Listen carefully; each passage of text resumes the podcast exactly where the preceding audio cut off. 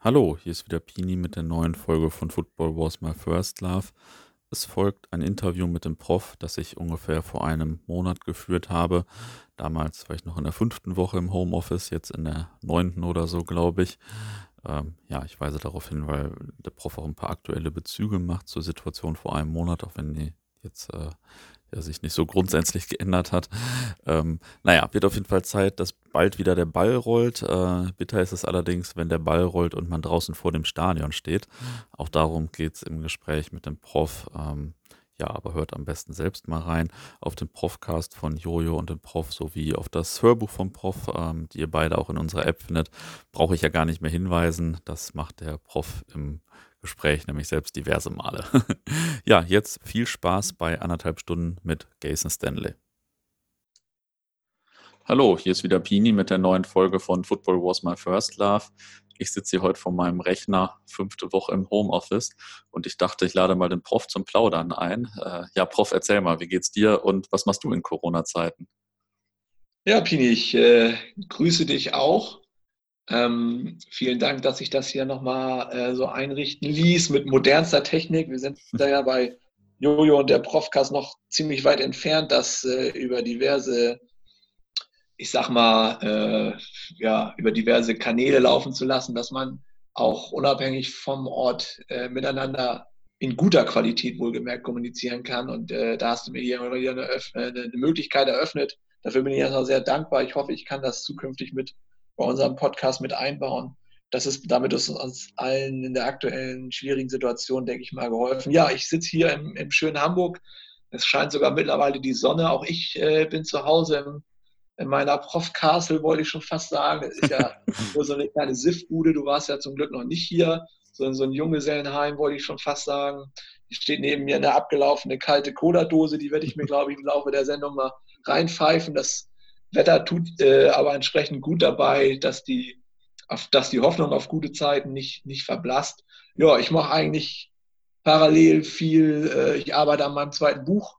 Ähm, ich mache noch für Football Was My First Love, spreche noch weiterhin mein, das Hörbuch vom ersten Buch, vom Fußballtouristen ein. Da bin ich eigentlich sehr fleißig. Also hier gibt es immer was zu tun, glaubt man kaum. Aber ich mache das Beste draus. Ich war ja auch als Kind schon ein Stubenhocker und ein Verlierer, der ständig vom Rechner saß und BMH gespielt hat.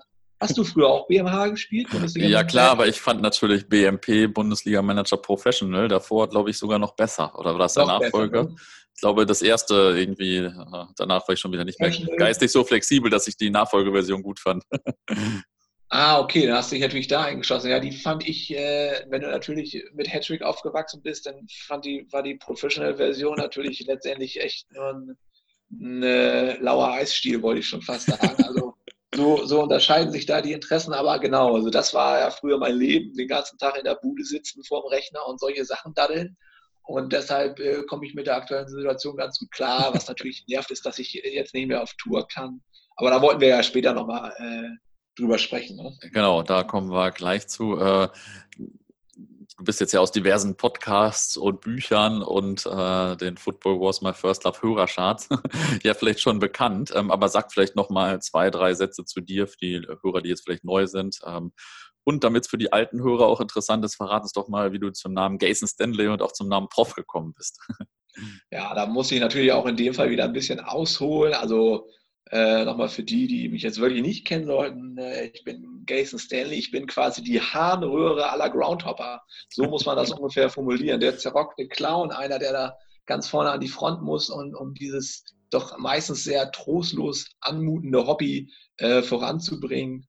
Und ähm, ich mache das jetzt seit, seit 20 Jahren, fahre ich äh, zum Groundhoppen und bin äh, über den HSV mehr oder weniger an, an die Geschichte rangekommen. Ja, und da habe ich auch den äh, Spitznamen Prof her.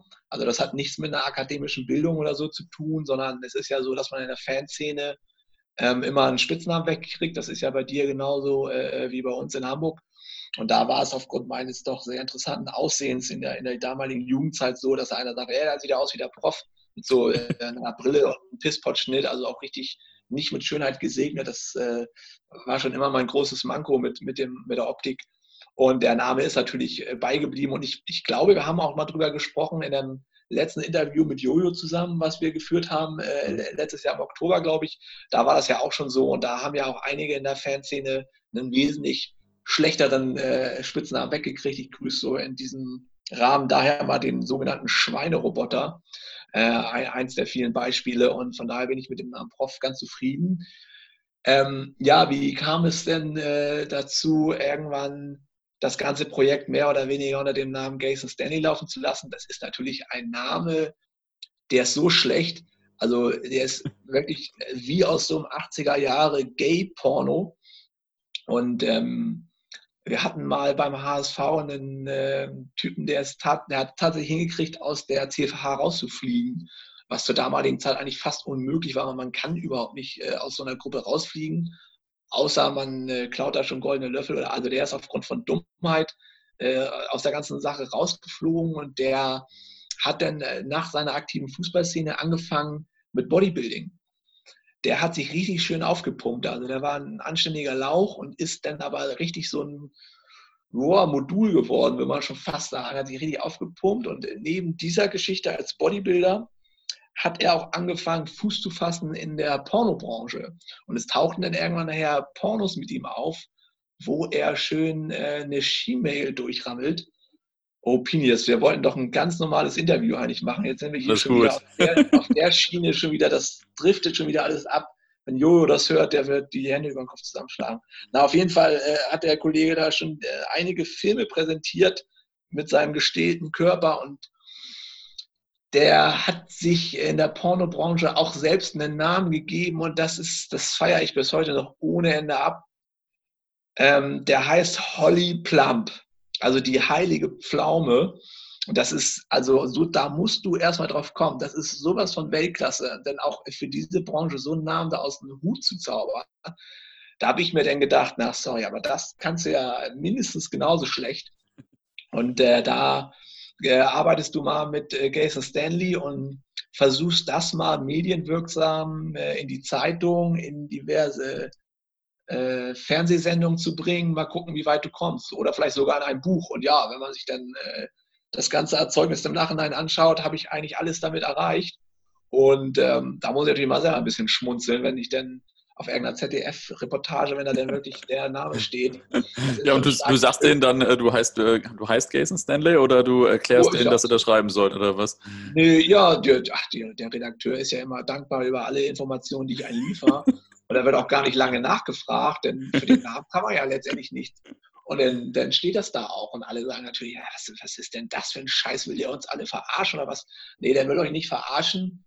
Ähm, der bringt nur das ganze Thema so ein bisschen mal ins Rollen. Und das ist natürlich schon äh, unterste Schublade, was man sich da ausgesucht hat. Aber so, so ist es. Und äh, der Trend geht auch ein bisschen äh, weiter. Ich, wir haben ja hier noch äh, ein bisschen Kontakt in Hamburg zu Jeffrey Gay Cox und äh, Gay York Paradise und Remy Jackson. Also da ist schon so eine ganze Horde, eine ganze Armada an, an äh, Porno-Gays entstanden. Und das ist schon eine ziemlich witzige Geschichte.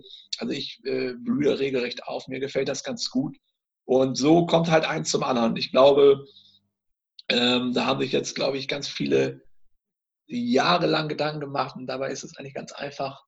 Äh, man bedient sich da allem dem Superstar Holly Plump und dann äh, reicht das auch schon. So, so kommt man zu was, Pini. Ja, nicht schlecht. Äh, ich habe schon gemerkt, ich doppel einige Fragen äh, mit dem Oktober-Interview bestimmt, ähm, obwohl ich äh, bestimmt eigentlich selbst zugehört habe. Naja, magst du noch mal erzählen? ja, richtig. magst du noch mal erzählen, wie du zum Fußball gekommen bist? So, ja, das, das war ganz stark. Ich trinke mal hier einen Schluck von dieser abgelaufenen Cola. Warte mal kurz. Ja, Prost. Hm. Ja, schon vier Monate über weg, ne? man merkt das schon. Aber man nimmt natürlich alles äh, in der Krise, was man kriegen kann. Ja, zum Fußball bin ich damals ähm, gekommen, wo wir dann wieder beim Thema BMH wären, mit äh, Stubenhocker und kommt nicht raus und findet keine sozialen Kontakte, was ja den Äußerlichkeiten auch geschuldet ist.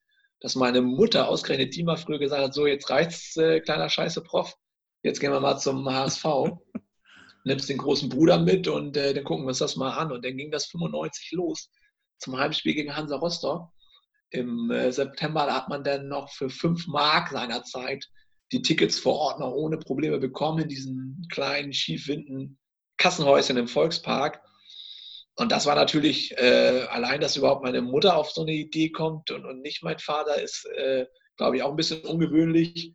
Und ja, aber das hat natürlich gesessen und ich habe gesagt, boah, was ist denn hier los? Was sind das denn für geile Asis hier? Äh, Rostock hat gezündet. Äh, Westkurve, Block E, im damaligen Volksparkstadion ja auch ein unheimlicher äh, Gefahrenherd an sich mit unzähligen Geschichten und es roch nach Bier und äh, Zigaretten was ich so heutzutage auch gar nicht mehr wirklich rieche. Ne? Kennst du das noch von früher? So, es roch immer nach Zigaretten und Bier. Ja, ja. Das ist, äh, außer jetzt äh, im Sonderzug vielleicht nochmal irgendwo so ein Sechserabteil, aber so in einem reinen Fußballstadion, weil das haben ja auch wirklich früher alle gepafft. Ähm, das hast du gar nicht mehr. Ne? Also die, dieser Geruch, ich weiß gar nicht, ob die Jungen das überhaupt noch so, so kennen und wissen. Ich rieche das manchmal noch auf dem Balkan, aber auch nicht so richtig, sondern eher so, das sind ja noch so andere Gerüche, wenn dann nebenan so eine Reifenfabrik irgendwie brennt oder so.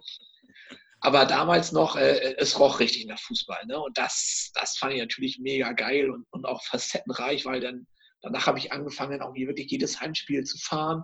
Ich hatte es nicht weit von meinem Wohnort, denn zum Stadion. Und jedes Mal kam ein anderer Verein und jedes Mal hat eine andere Fanszene sich im, im, Volkspark präsentiert und das waren ja teilweise, also unglaublich, dass dann zum Beispiel selbst aus Karlsruhe irgendwie 800 Leute da waren. Das hat mich mega beeindruckt, dass die mal eben auf den Sonntag nach Hamburg fahren, äh, um, um, um, da ihren KSC zu sehen. Oder halt auch, wenn, wenn die Leute aus Dortmund kamen, Schalke oder Kaiserslautern, das war wirklich unglaublich. Ähm, und jede Woche oder alle zwei Wochen, vielmehr ja ein völlig neues Abenteuer für mich. Denn dann kam Ende der 90er noch ein paar internationale Spiele dazu, dass Celtic Glasgow kam, äh, Spartak Moskau. Ja, also da hat es natürlich, das war genau mein Ding, das ist genau meine Welt. Ne? Und, und da bist du natürlich dann irgendwie hängen geblieben. So dann schon immer Westkurve oder was? Ja, ich war Westkurve äh, Block A, waren wir mhm. damals, weil klar, Westkurve Block E und F, das war halt viel zu gefährlich als 13- oder 14-jähriger Steppke, aber ich habe mich dann auch irgendwann immer dichter rangeschlagen da an die Blöcke, weil das natürlich viel geiler war als, als äh, A war ja so, ein, so, ein, so an der Kurve am Rand zur Gegengerade. Und das war natürlich äh, nicht so cool wie der harte Kern, der halt direkt in der Mitte der Kurve war. Und äh, von Spiel zu Spiel, damals gab es ja auch noch nicht so wirklich Ordner oder Kontrollen. Da ist man einfach da die Treppe hochgegangen und war dann im, im Block E oder F. Ähm, und dann habe ich viel Zeit in, im Block F verbracht. Der war ja noch nicht ganz so berüchtigt wie der E-Block. War dann aber auch häufiger im E-Block und gerade unten, da standen ja die, die richtigen feinen Assis. Äh, irgendwann ist man dann da auch drin gewesen. Ja, und dann wurde das Ganze ja abgerissen. Ne? Dann kam ja zum Jahrtausendwechsel das neue Stadion. Und dann war die Nordtribüne halt das, das neue Zuhause. Dann ging es ja dann auch mhm. intensiv los mit der mit Fankultur und Fansein und allem, was dazugehörte. Ne? Und dann äh, warst du auch in der Szene so aktiv und äh, die haben dich auch mitmachen lassen bei äh, CFHH und so. Ja, trotz Hässlichkeit. Die waren da immer sehr tolerant. Nee, ich muss natürlich vorwegnehmen, nicht, dass es heißt, der Prof war in der CFH. Ich war nie in der CFH. Ich war, so. ich war immer ähm, Teil der, der Gerner-Bande die äh, zum Teil aus oder fast ausschließlich aus Mitgliedern der CFH immer bestand, aber mehr oder weniger im Dunstkreis dieser großen mhm. Ultragruppierung ähm, anzutreffen war. Und das war auch meins. Also ich war immer ganz dicht dran an der Szene, hat mir dann aber letztendlich doch die Zeit, um wirklich Ultra zu machen oder Ultra zu sein, hat mir immer gefehlt. Das ist ja wirklich ein Ding mit 24-7 und es ist auch nachvollziehbar und das, die Zeit hatte ich dann einfach, einfach nicht, um mich da. Weil du noch BMH gespielt hast oder was?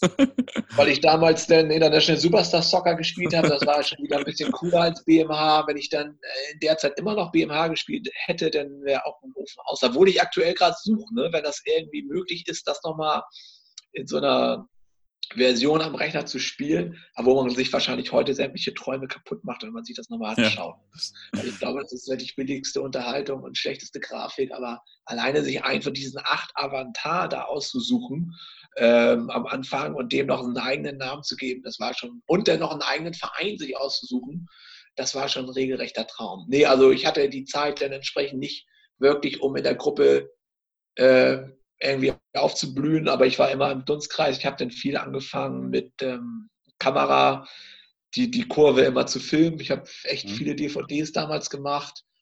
äh, gerade in der Zeit der, der internationalen Spiele Mitte der 2000er. Und das war, glaube ich, auch ganz gut, weil so warst du nie richtig in der Gruppe drin und hattest immer eine gewisse Distanz, die Gruppe von außen äh, zu filmen, was, glaube ich, auch dann, äh, von der Sicht natürlich wesentlich besser ist. Und das äh, erfüllte mich dann wesentlich mehr, da äh, produktiv irgendwie tätig zu werden innerhalb der Szene und denen durch diverse DVDs was wiederzugeben, was man jetzt auch aktuell mal wieder ganz gerne gucken kann in der aktuellen Zeit, wenn man zu Hause ist. Diese alten DVDs laufen immer noch. Ne? Das ist ja unglaublich. Die sind teilweise 15 Jahre alt laufen echt, als ob man die gestern produziert hätte.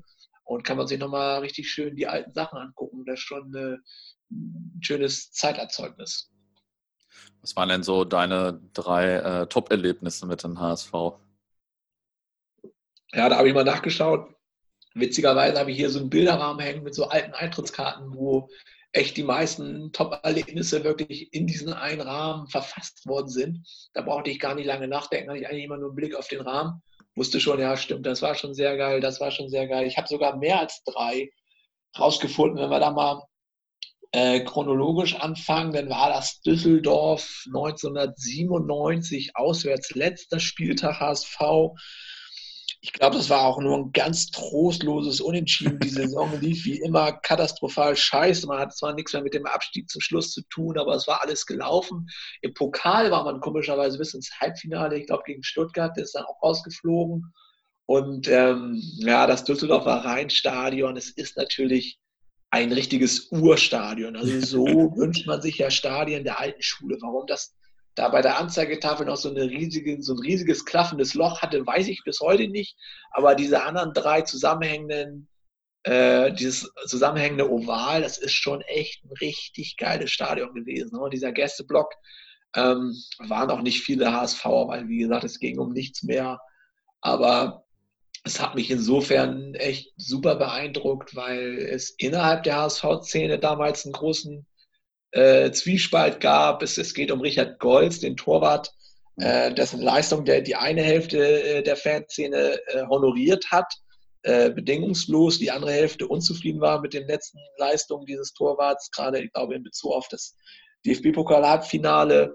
Und so spaltete sich da vor Ort die Szene und, und bettelte sich so ein bisschen selbst untereinander mit diversen Sprechchören hoch und ähm, am Ende gipfelte das Ganze beim Abpfiff dass der Mob dann irgendwie auf den Zaun rauf ist und äh, während die Mannschaft noch versucht hat, irgendwie mit den Fans abzuklatschen, was ja damals noch gang und gäbe war, so auf Goodwill, Hage, der ist dann von äh, diversen Seiten äh, mit Wasserbomben, was ich halt völlig geil fand. Logisch, du nimmst halt Wasserbomben mit ins Stadion, füllst sie da auf der Stadiontoilette auf und knallst dann mit deiner eigenen Spieler nachher ab. Gab es noch einen Spruchbahn, danke für nichts. Dann hat der Mob noch angefangen, die Spieler quer übers, Start, übers Spielfeld zu jagen, bis rüber zur Spielerkabine. Äh, damals hat dann auch kein Ordner da eingegriffen. Den Düsseldorfer war das eh alles egal und der HSV die, die Szene hat sich da mal wieder richtig, richtig schlecht präsentiert. Das war ein regelrechter Traum. Sowas, das hat den Prof richtig begeistert, wie stark asozial man die, die Trostlosigkeit damals zelebriert hat. Und diese Wasserbombengeschichte, da ist auch danach, glaube ich, nie wieder jemand drauf gekommen. Ist ja wirklich ein Bombending. Ne? Nimmst halt Wasserbomben mit und klatscht den mal den Spielern da irgendwie vors Gesicht, wenn die noch in die Kurve kommen. Oder auch mal einen Ordner. Ich meine, heutzutage macht das ja gar keiner mehr und selbst das wäre ja heute sogar noch bei diesen ganzen Sicherheitsapparaten ja theoretisch möglich. Also Weltklasse-Aktion und daher definitiv eins meiner Top-Erlebnisse mit dem HSV.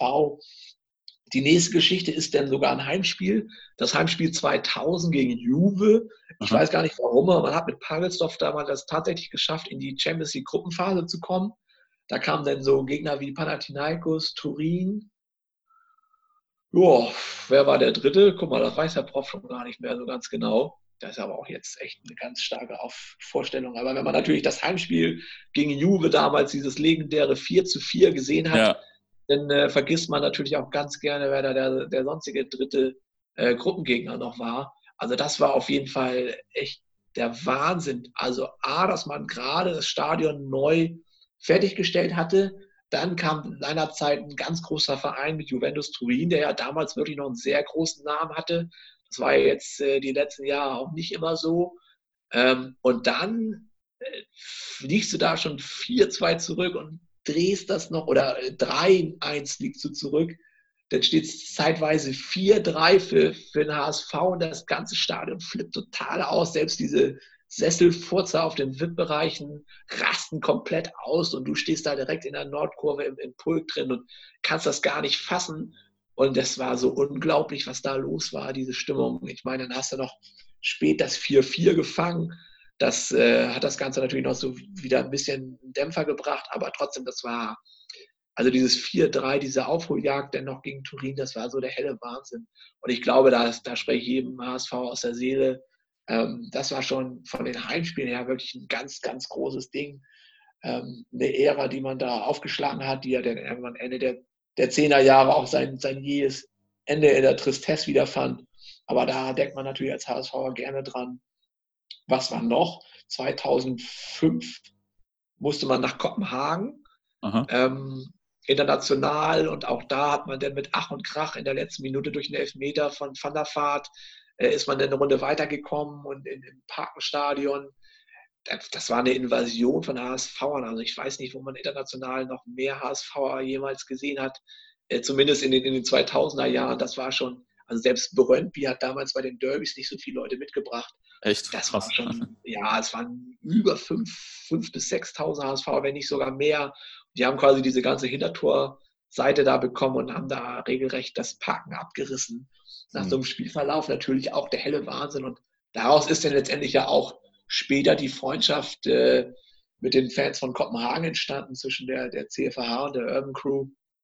Äh, das war so der Startschuss der ganzen Geschichte, weil dann auch natürlich die Kopenhagener gesehen haben, gerade die mit ihrem trostlosen dänischen Liga-Alter haben gesagt, boah, was kommt denn hier auf einmal?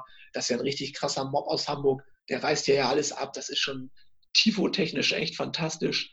Und ähm, da haben sich dann zwei Szenen, Fanszenen letztendlich zumindest auf Ultra-Ebene gefunden. Und kannst mal sehen, das war jetzt 2005. Also diese, diese Freundschaft ist halt auch schon echt lange und jetzt immer weiter gewachsen. Und das ist ja dann auch eine, eine gute Geschichte, die man da im Nachhinein mit rausnehmen kann. Also ja. international, auswärts, das war schon echt, echt eine ganz starke Nummer.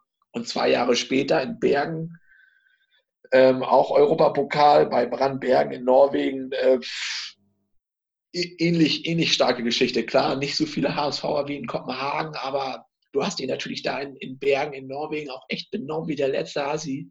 Und auch da denken die HSVer gerne dran zurück.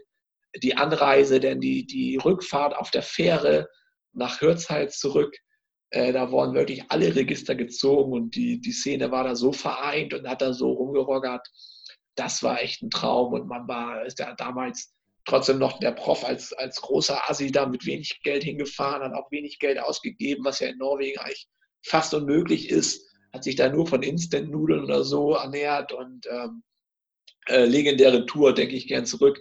Kann man aktuell auf der Facebook-Seite vom Drömbüdel nochmal den, den Bericht nachlesen, nicht von mir direkt, aber von dem damaligen Spiel. Guckt einfach mal rein, der Drömbüdel ähm, also das sogenannte Hamburger Fan-Sign oder Fan-Scene, wie auch man immer das ausdrücken möchte, hat aktuell in dieser Corona-Zeit sich entschlossen, mal ein paar alte Classics rauszuhauen und die äh, für lau auf Facebook zu veröffentlichen. Also geht mal rauf, klickt mal drauf auf Dröbüdel, auf der Facebook-Präsenz und lest euch da mal die alten Berichte durch. Dann kann man das vielleicht nachvollziehen und zumindest jeder HSVer, der wird da auch mit dem Schmunzeln sich sicherlich an die Zeit zurückerinnern. Was jetzt auch schon wieder 15 Jahre her ist. Ne? Also, oder in dem Fall äh, 13 äh, Jahre ist schon der helle Wahnsinn.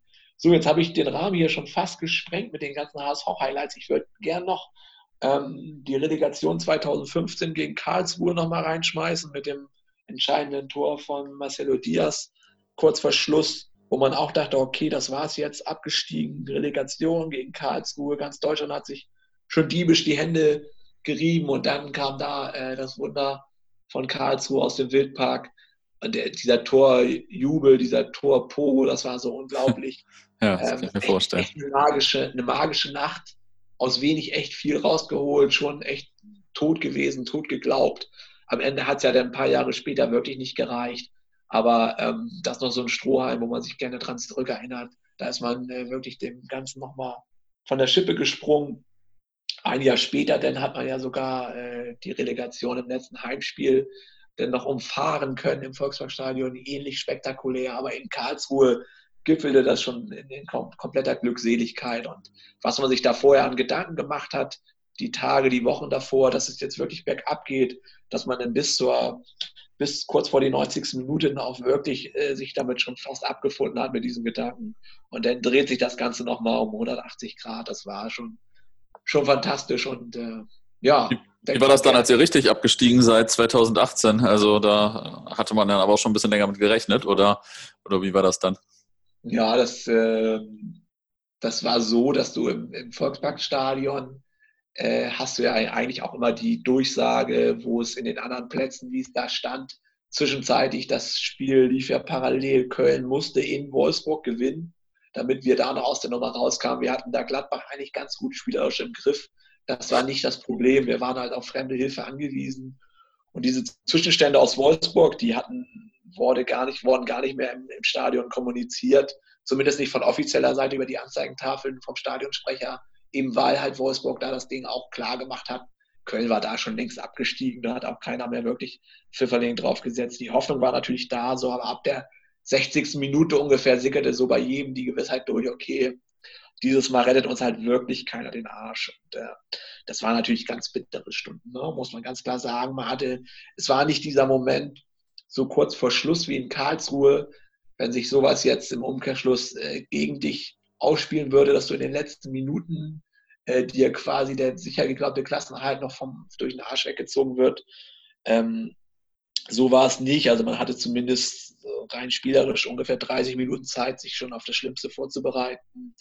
Ja, den Rest äh, sparen wir uns. War halt schon ein ganz bitteres Kapitel. Und äh, aber auch das ist Teil, Teil der Fanzugehörigkeit. Auch das äh, muss man akzeptieren, verarbeiten oder das Beste draus machen. Mittlerweile fühlte man sich ja bis zuletzt eigentlich in der zweiten Liga ganz wohl, so doof das auch klingt, aber Auswärtsfahrten waren schon, waren schon recht witzig, nicht immer äh, zum hundertsten Mal nach Leverkusen zu fahren oder ja.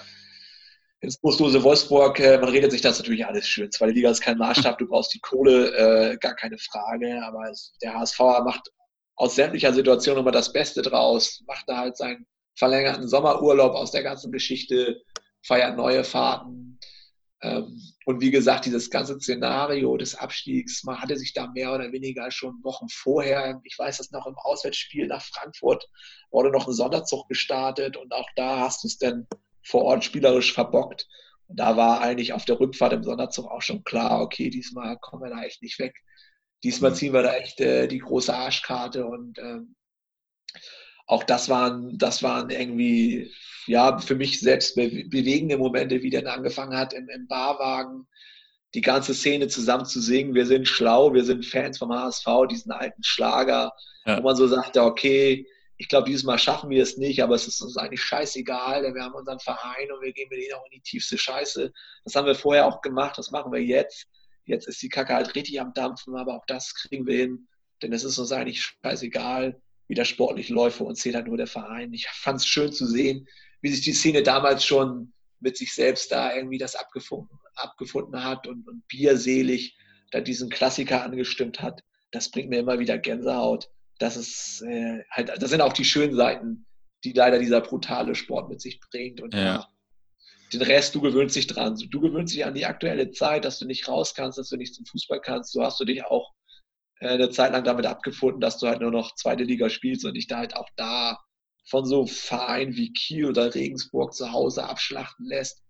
Du denkst, das geht gar nicht mehr tiefer, aber wenn man nach Kaiserslautern guckt oder zu 1860, dann weiß man, das geht immer weiter runter. ja, ja, schlechter geht immer. Das wünscht man keinem, das wünscht man seinem ärgsten Feind nicht, äh, aber man akzeptiert das, glaube ich, im Laufe der Zeit und lernt auch damit umzugehen. Und es ist halt Teil deiner deiner Zeit als Fan und das äh, macht dich vielleicht nur stärker. Ne? Also so viel zur sentimentalen Geschichte hier. Wir wollen ja noch ein bisschen, bisschen aufräumen, wollen äh, ja, ja. Wie bist du denn äh, zum Hoppen gekommen eigentlich so? Ja, das war natürlich dann im Umkehrschluss geschuldet den äh, sportlichen schlechten Zeiten, ja auch damals Anfang der 2000er schon von deinem Heimverein, dass du sagst, so, jetzt habe ich aber mal Bock, mir ein bisschen über den Tellerrand zu schauen, mir mal ein bisschen was anzugucken, was in anderen Ländern so geht, ohne deinen Verein. Das ist natürlich im ersten Moment komisch, weil du es gar nicht gewohnt bist. Lernst dann aber auch vor Ort so deine gewisse Neutralität zu haben und zu sagen, ja, ich gucke mir das mal an. Das ging los unbewusst äh, im Jahr 2000. Und zwar bin ich äh, damals viel zu Länderspielen gefahren mit Deutschland. Das hat mir eigentlich Spaß gebracht. Das ist halt, glaube ich, das, was viele Fans von Vereinen nachvollziehen können, die halt eben nicht regelmäßig international spielen, wie Bayern. Warst du auch in Wembley beim letzten Spiel? Ja, genau, wollte ich noch drauf, ich noch drauf kommen. ähm, geht, geht gleich los. Angefangen hat das bei der EM 2000 in, in Holland und Belgien, wo ich dann Deutschland, Rumänien in äh, Lüttich gemacht habe. Wo ich dann auch sagte, ja, Deutschland fahren ist ja eigentlich auch ziemlich geil. Das sind ja dieselben Assis wie beim HSV, halt nur jetzt bundesweit zusammengetrommelt. Das ist ja eigentlich ein ganz stattlicher Haufen und so kommst du mal rum und siehst halt geile Sache. Ich meine, nach Lüttich zu fahren für euch ist das sowieso nur ein Katzensprung. Für uns als Hamburger ist es auch nicht wirklich weit. Und dann hat es aber angefangen, wenn halt, äh, wie du es eben schon gesagt hattest, ich gucke gerade mal, das war äh, am, im Oktober 2000 war das letzte Spiel in Wembley, wo Deutschland äh, gegen England gespielt hat. Da hatte der Supporters Club vom HSV äh, freundlicherweise eine Bustour hin angeboten und da hieß es natürlich klar, da musst du hin. Also das kannst du dir ja nicht entgehen lassen, gerade in diesem altehrwürdigen Stadion. Und wenn man, äh, wenn, wenn man die Leute hört, die damals da waren, die deutschen Schlachtenbummler, was die Tommys da echt zelebriert haben, damals war die Fankultur in England ja noch, gerade bei Länderspielen, noch wirklich hochgehalten und entsprechend mit England-Choreografien vor Ort und die Stimmung war trotz des Spielverlaufs für die Engländer echt phänomenal wo du dann sagst, boah, was ist denn hier los? Ist ja, ist ja tausendmal geiler als, als dir irgend so ein, als schon zum hundertsten Mal nach Wolfsburg da in das alte Stadion zu fahren mit deinem Verein. Das ist ja wirklich der helle Wahnsinn. Also das letzte Spiel in, in Wembley war schon echt, echt eine ganz große Nummer und war vielleicht auch so die Initialzündung zu sagen, jetzt will ich mir aber mal das große Ganze überall angucken, weil das mit Deutschland zu fahren ist schon geil. Lass uns doch da mal ohne direkten Fanbezug irgendwo hinfahren und dann ging es halt weiter mit dem nächsten Jahr, wo man dann einfach mal nach Groningen gefahren ist, äh, nach in die Niederlande. Die haben da gegen äh, Twente Enskede gespielt, in einem ganz normalen Ligaspiel im alten Stadion noch von Groningen. Dann ist man eine Woche später nach Dänemark gefahren, war ja nun von Hamburg auch nicht weit. Da guckt man sich dann so einen Mist an wie Kolding IF gegen Skive und im Anschluss noch Sonderhüland gegen B93 ähm, was ja auch, wo auch kein normaler Mensch sagt, äh, denkt, was, also wo jeder sagen würde, was macht ihr denn da für eine Scheiße? Aber uns hat das da irgendwie erfüllt. Das war halt anders als in Deutschland und, und gerade ja. Skandinavien, ich meine, Dänemark äh, war damals und ist heute ja auch weiterhin noch skandinavisch geprägt, ist halt schon ein anderer Schnack als Deutschland. Und da hat man natürlich gesagt, Moment, jetzt muss ich aber auch nochmal weiterfahren nach Schweden, jetzt muss ich aber auch nochmal nach Luxemburg, jetzt muss ich in die Schweiz, den Italien war ja damals auch noch mega gut zu fahren. Ja. Fanszene technisch gab es dann da ja noch richtig was auf die Ohren und man hatte dann irgendwann so sein Radar dafür, zu wissen, wo gute Spiele waren. Es gab ja damals noch kein Internet. Ne? Also Anfang der 2000er fing das ja gerade erst so an. Trotzdem hat sich da ja noch nichts vernetzt mit Ultras Tifo oder, oder die ganzen anderen äh, Seiten, ob das nun Hefte waren oder Internetpräsenzen, die sagen, da sind gute Spiele, da sind gute Spiele du musst zum Belgrader Derby, hat man gehört, mach das doch mal. Dann waren noch diverse Länderspiele. Deutschland ist ja, hat ja damals echt alles mitgenommen. Testspiele in Bosnien-Herzegowina, ja, ja. irgendwann trostlos im Oktober. Das hat man damals nach dem äh, Krieg gemacht, äh, nach dem Jugoslawien, nach dem Bosnienkrieg, dass man den stationierten äh, deutschen Soldaten da so ein Testspiel quasi auf den Donnerstag präsentiert hat in Sarajevo. Das hat natürlich diverse Schlachtenbummler aus Deutschland auch noch angelockt. Und wenn du sowas gemacht hast damals noch, dann äh, das schon echt, das bleibt halt hängen und du wirst halt auch süchtig danach und sagst, äh, ja gut, jetzt sammle ich mal Länderpunkte oder Stadien. Ne? Und so hat das halt alles angefangen und seine Form halt genommen. Aber bei der Nationalmannschaft äh, bist du wahrscheinlich äh, jetzt schon ein bisschen länger nicht mehr am Start, oder? ja, das, das kippte dann irgendwann äh, wirklich 2000 2004, nee, 2004 war die Welt noch in Ordnung. Da hat Deutschland ja auch scheiße gespielt. Das war ja, ist ja geil. Damals war Deutschland ja richtig scheiße. Die haben ja echt nichts gerissen, außer Teilnahme WM-Finale 2002 in Yokohama, wo du dann ja gegen Brasilien verloren hast, wo du dich dann damit äh, bis ins Finale durchgemauert hast mit super unattraktivem Fußball. Und ähm, da hast du ja noch nicht diese ganzen Erfolgsfans, die wirklich erst 2006 kamen ja, ja, und die das ganze Fußballfeeling in Sachen deutscher Nationalmannschaft kaputt gemacht haben. Bei Heimspielen ja sowieso, aber auswärts dann ja irgendwann auch, wo du dann mit Neckermann-Tours äh, auch theoretisch überall hinfahren konntest und egal wo du warst als, als deutscher Allesfahrer, die, die Heinz-Armee an Dullis war schon da und hatte da eine organisierte Tour hin und hatte ich eigentlich äh, im Gästeblock genervt und äh, das war dann einfach nicht mehr dasselbe. Deutschland-Nationalmannschaft, Fanclub-Nationalmannschaft hieß das ja dann irgendwann auch. Hat dann, glaube ich, dem Ganzen auch einen Todesstoß gegeben und äh, da habe ich dann auch irgendwann gesagt, das Theater, also 2008, war ja dann doch EM in Österreich, der Schweiz, das habe ich dann schon gar nicht mehr mitgemacht, das ging mir schon tierisch auf den Keks.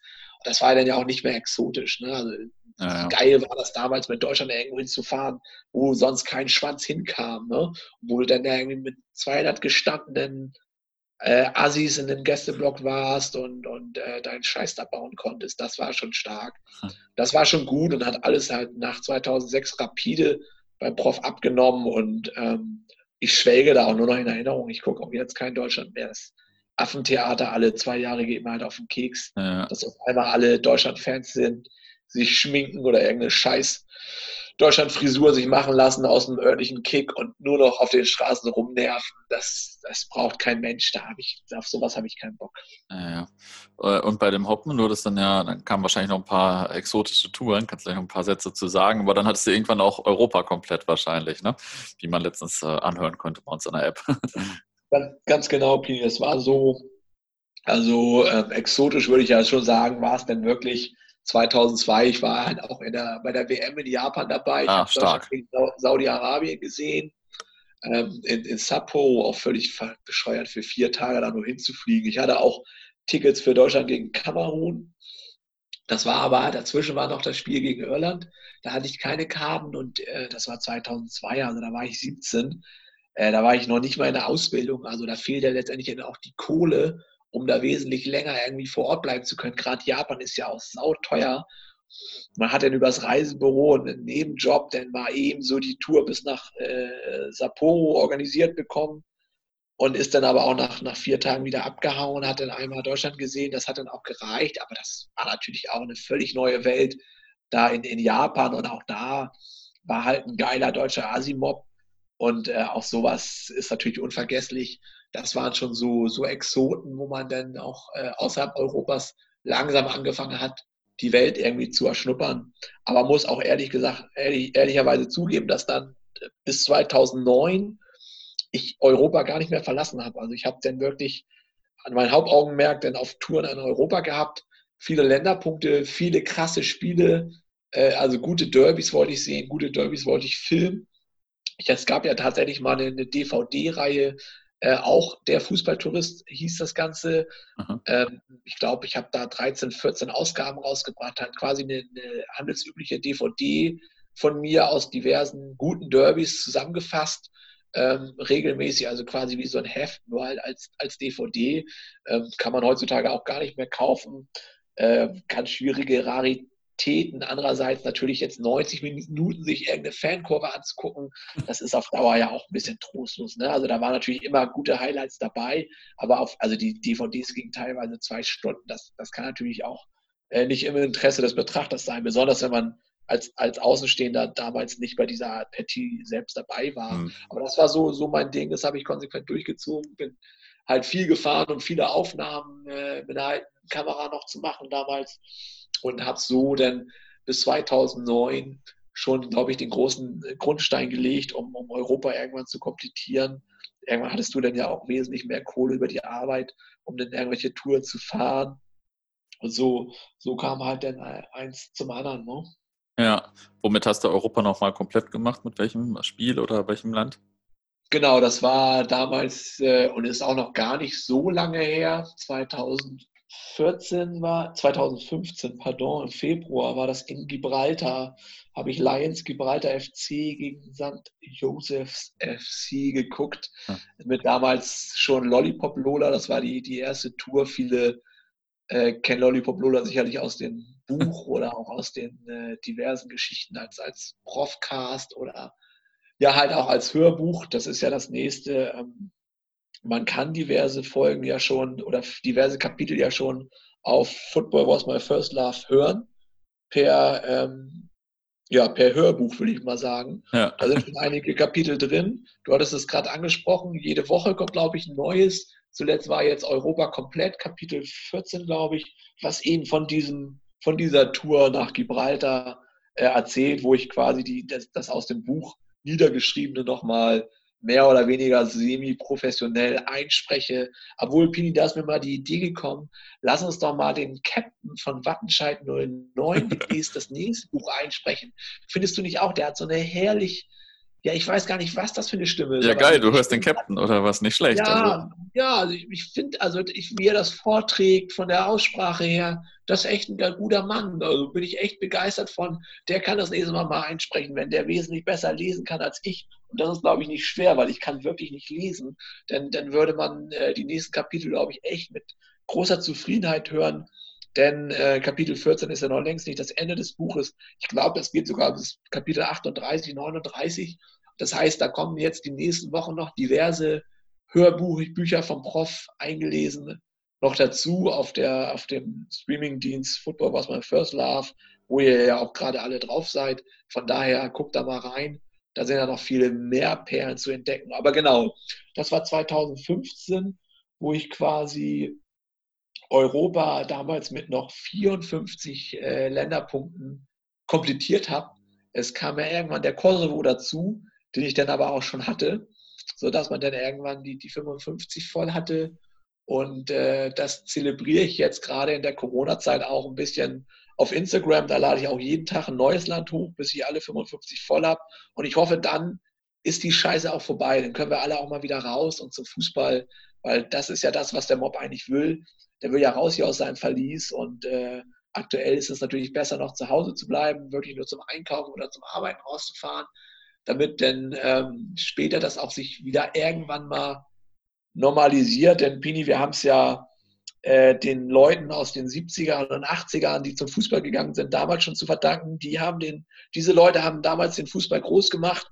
Diese Fans aus dieser Zeit haben den Fußball äh, das gegeben, was er heute mehr oder weniger ist. Und ich möchte einfach, dass diese Leute aus den 70ern und 80ern, die ja heute schon ein gewisses Alter erreicht haben, die würde ich einfach, äh, denen würde ich einfach noch weiterhin Fußball auch in den neuen 20er Jahren äh, aufrechterhalten. Das ist ganz wichtig, dass man diese Leute schützt, ob man nun Corona hat oder nicht oder vielleicht hat. Also bleibt einfach drin, äh, hört den ganzen Tag Football was my first love oder guckt irgendwelche YouTube-Videos. Äh, diesen Leuten, diesen jetzt älteren Leuten, denen sind wir das wert. Äh, die haben den Fußball vorangebracht und denen sollten wir den Fußball auch für die Zukunft weiterhin ermöglichen. Deshalb sollte man zu Hause bleiben und ähm, stark. Ich bin das gar, ich weiß gar nicht, wie ich jetzt da hingekommen bin. Aber ist egal. Äh, ich frage einfach mal, was dann so nach Europa kam, so an nächsten coolen Länderpunkten.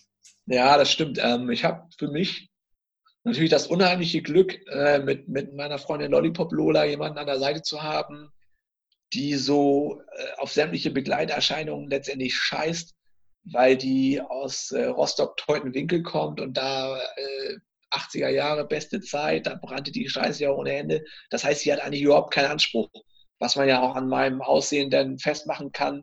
Sonst wäre sie ja nicht meine Freundin und die kommt halt überall mit hin. Ne? Also sowas findest du halt auch selten. Eine Frau, die mit so wenig zufrieden ist, einfach weil sie es aus ihrer Ostheimat gar nicht anders kennt und jeden Weg mit einem begleitet, das ist schon viel wert, denn äh, auch wenn du natürlich mit deinen Kumpels früher viele Touren gefahren bist, äh, die werden auch irgendwann älter, die werden auch irgendwann seriöser, die gründen irgendwann Familien, die haben irgendwann alles gesehen und haben auch keinen Bock mehr auf irgendeine weitere Tour nach Anatolien. Und da muss natürlich dann eine, Freundin herhalten. Daher ist das so in der Kombination schon ganz gut.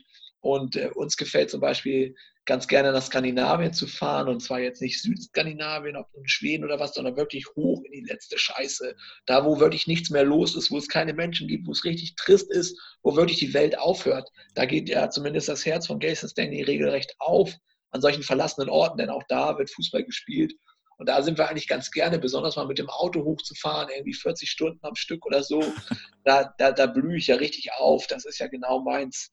Ähm, und, und oben nervt halt auch keiner. Ne? Ich mag keine Menschen, ich mag keine Touristen. Die findest du da oben auch nicht. Da hast du auch im Sommer durchgehend nur sieben Grad und Regenwetter. Und das ist halt das, äh, was mich persönlich richtig begeistert und Lola überraschenderweise auch. Aber darüber hinaus äh, fahren wir natürlich auch gerne noch durch die, durch die Weltgeschichte. Ich denke an die Südostasien-Tour 2016. Da hast du mal eben irgendwie gefühlt in zehn Tagen die Länderpunkte Thailand, äh, Myanmar, Kambodscha, Vietnam weggehauen. Und, und äh, normalerweise brauchst du dafür ein Land schon zehn Tage, um da irgendwie alles mitzunehmen. Aber das ging da so im Zeitraffer. Da hast du so viel durchgeballert und hast natürlich dann wieder vier neue Länderpunkte da abgeschrafft. Da war man zeitweise noch im Awash Derby im Iran, hat sich da Fußball angeguckt, was auch völlig skurril ist. Fußball im Iran sowieso eine ganz geile Sache.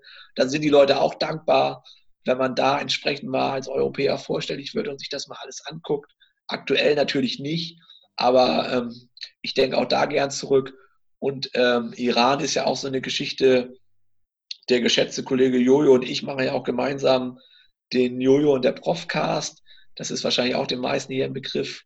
Kann man auch auf den Streamingdienst Football Was My First Love hören. Da haben wir auch eine Folge, wo es über den Iran geht.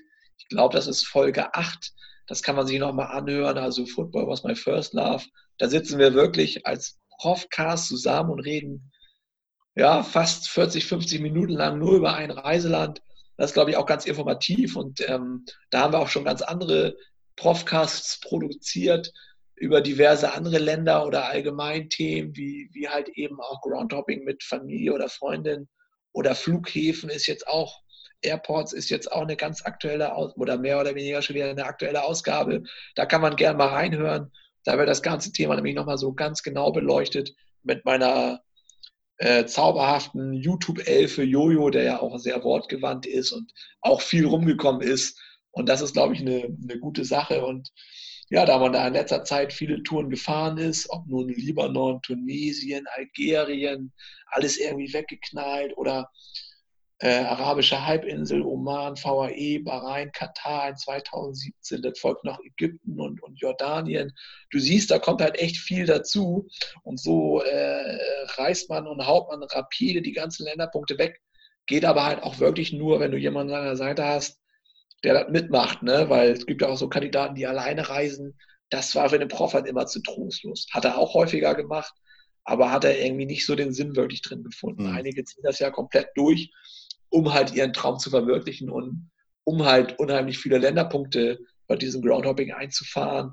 Aber ich, ich bin da ja auch gar nicht so derjenige, der so äh, mit unheimlich vielen Länderpunkten glänzen kann. Also da ist ja mein Penis im Verhältnis noch recht klein da kann ich ja gar nicht mithalten bei den ganzen großen Schwergewichten. Und das war auch nie so meine Absicht, jetzt möglichst viele Länderpunkte wegzuhauen. Das hat sich in der letzten Zeit halt ergeben. Das sind halt alles exotische Ziele. Das ist alles interessant zu sehen vor Ort, immer mit Fußball natürlich zu verbinden. Macht es halt auch schwierig, aber das, das macht den Reiz äh, so entsprechend bei dem ganzen äh, Phänomen Groundhopping ja mehr oder weniger auch aus. Ne? Als wir mit Jojo gesprochen haben, da hast du, glaube ich, vom Fluch der 80er gesprochen. Also wenn man zwischen 80 und 90 Länderpunkte hat. Ähm, hast du den mittlerweile durchbrochen und äh, wo warst du? Ja, das war ähm, in der Tat so die schwierige Phase. Denn auch da hatten wir ja im letzten äh, Interview schon drüber gesprochen, wenn du so eine gewisse Anzahl an Länderpunkten hast, bleiben am Ende halt nur noch Länderpunkte aus äh, Afrika, Ozeanien, Asia, Asien und äh, also aus dem asiatischen Bereich. Und da ist es mit Spielansetzung und Anreise, Abreise wesentlich schwieriger als jetzt Larifari in Europa irgendwie mal den Länderpunkt Island wegzuscheppern. Da steht alles auf Soccerway, wann Spiele sind. Die finden dann auch statt. Und wenn nicht, ja, dann fährst du halt zu einem anderen Verein in Tallinn, guckst du da halt einen Tag später ein Spiel. Aber sowas ist halt in, in in Zentralasien, in Usbekistan oder in Kasachstan oder Tadschikistan halt eben nicht so einfach. Ne? Oder auf diesen ganzen Südseeinseln ist das ebenfalls nicht leicht. Und das fällt einem mehr oder weniger dann auf, wenn man so diese magische Grenze von 80 Länderpunkten erreicht. Dann ist meistens Europa komplett und dann setzt man sich halt an die schwierigen äh, Länder ran. Und da verzweifelt man vor Ort, weil dann Spiele kurzfristig abgesagt werden. Sie werden einfach irgendwo anders äh, hin verlegt, wo man jetzt aktuell nicht mehr hinkommt. Flüge finden nicht statt. irgendwelche politischen Unruhen, irgendwie äh, sind die Terminierung von Soccerway nicht ganz so gewesen, wie, wie, wie, ursprünglich angekündigt. Und dann stehst du da und verzweifelst. Und das ist halt mir zumindest so aufgefallen in den Bereichen, so ab 80 Länderpunkten äh, wird es dann halt echt schwierig und man ist froh über jeden Länderpunkt, den man dann noch einsammelt, gerade auf so Touren, wenn man auf einer Tour irgendwie vier oder fünf neue Länderpunkte macht. Das ist halt gar nicht so einfach. Und das habe ich halt äh, hingekriegt. Wir hatten ja drüber gesprochen, da hatte ich, glaube ich, 85 oder 86 Länderpunkte und da war schon zeitweise die Kacke am Dampfen, da ist eigentlich schon einiges so durch die Lappen gegangen. Dann äh, war ich in Mexiko, USA, Kanada, das ist ja noch wesentlich ja, westlich zivilisiert, würde man auch schon fast sagen, da kriegt man das ja eigentlich noch hin. Und danach wurde dann aber wirklich in so einer Art Kraftakt, also alles jetzt im letzten Jahr, dann weggescheppert mit so Geschichten wie Kuwait, Indonesien, Singapur. Wenn ich an Indonesien, an Jakarta zurückdenke, ähm, das ist auch so eine Geschichte, da schüttelst du auch nur, das war auch so ein, so ein Selbstmord.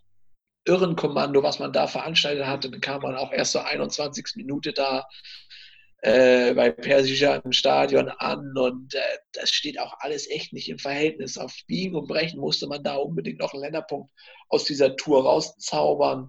Dann hat man noch Taiwan und China gemacht, dann hat man noch eine, eine Südafrika-Tour gemacht, also Lesotho, Eswatini, Botswana, Mosambik, Südafrika. Und das grenzt halt auch an ein Wunder, dass das alles, also fünf Länderpunkte gerade da unten in der Ecke, dass das alles so funktioniert hat. Ne? Also da hatte man dann auch zum Glück mehr Glück als Verstand. Aber mittlerweile muss ich ja sagen, aufgrund dieser Corona-Geschichte holte ich ja das ganze, der ganze Scheiß dann auch wieder ein. Da ist halt Pech ohne Ende. Aber da in dieser schwierigen Phase der 80 Länderpunkten, da ist der Prof denn mehr oder weniger rausgekommen, einfach weil er das Brecheisen da rausgeholt hat und echt letztes Jahr, so im Herbst letztes Jahr, ganz viele krasse Touren gefahren ist und damit mit Glück, mehr oder weniger mit Glück, denn aus diesen 80ern rausgekommen ist, sodass er jetzt mittlerweile bei 94 geparkt hat. Und ja, du siehst ja, es stagniert halt auch aktuell wieder. Ne? Aber das, das ja. liegt nicht an einem Land, oder an Eingegebenheiten der Region, wo auch immer, sondern das ist natürlich jetzt eine globale Krise und eine Katastrophe.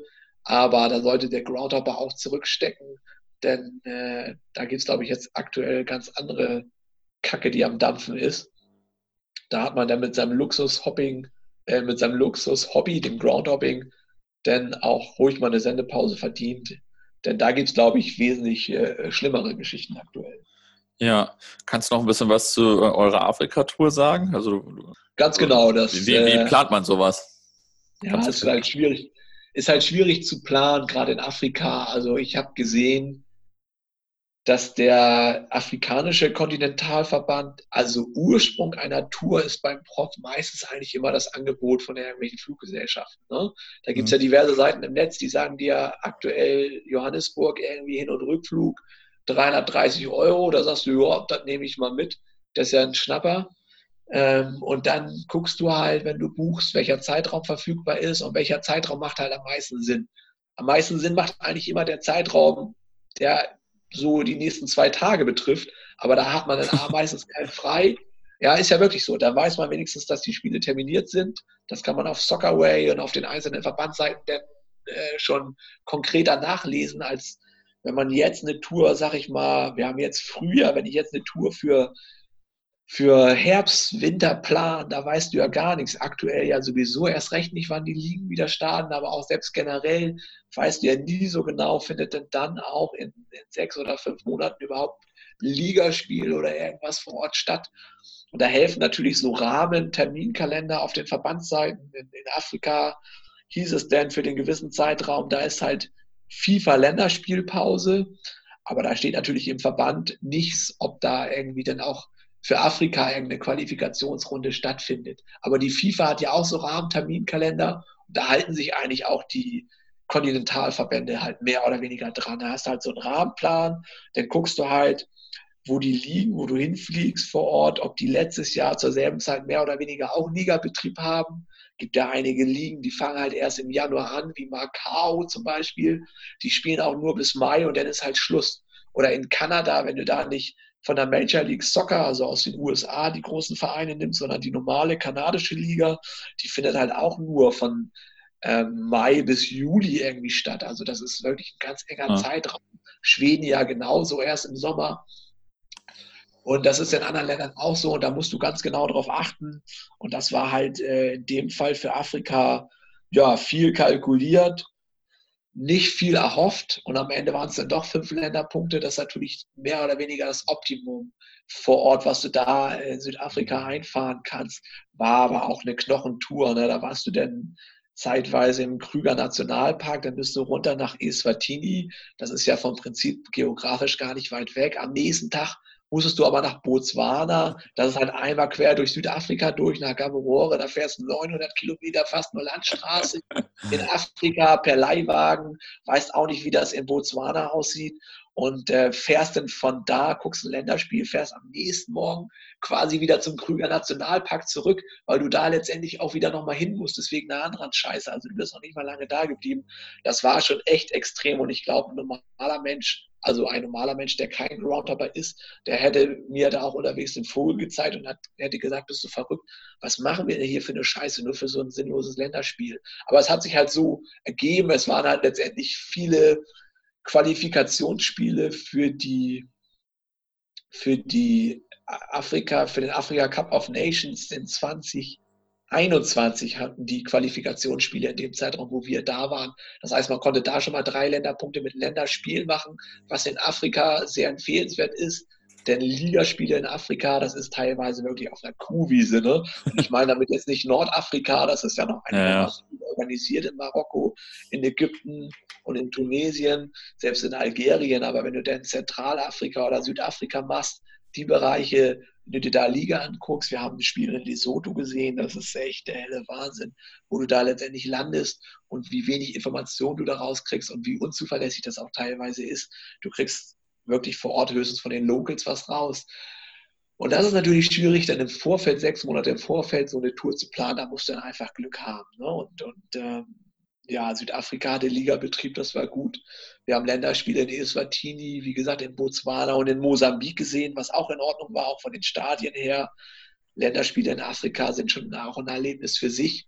Gar nicht mal, weil die Fankultur da so laut oder so super ist, einfach weil sie so anders ist. Und Afrika ja an sich, also das wirkliche Afrika vor Ort ja auch, auch wirklich ein herzliches Kontinent ist und äh, das dir auch als Europäer echt die Augen öffnet, weil die Leute da wirklich mit wenig ja. mit wenig Mitteln viel erreichen, was wirklich sehr interessant zu sehen ist. Und der Afrika-Bericht darüber, über diese Tour, ist im aktuellen Drömbüdel, in den Drömbüdel 44 veröffentlicht. Ich glaube, es gibt auch noch ein paar Restexemplare, da kann man sich das mal durchlesen.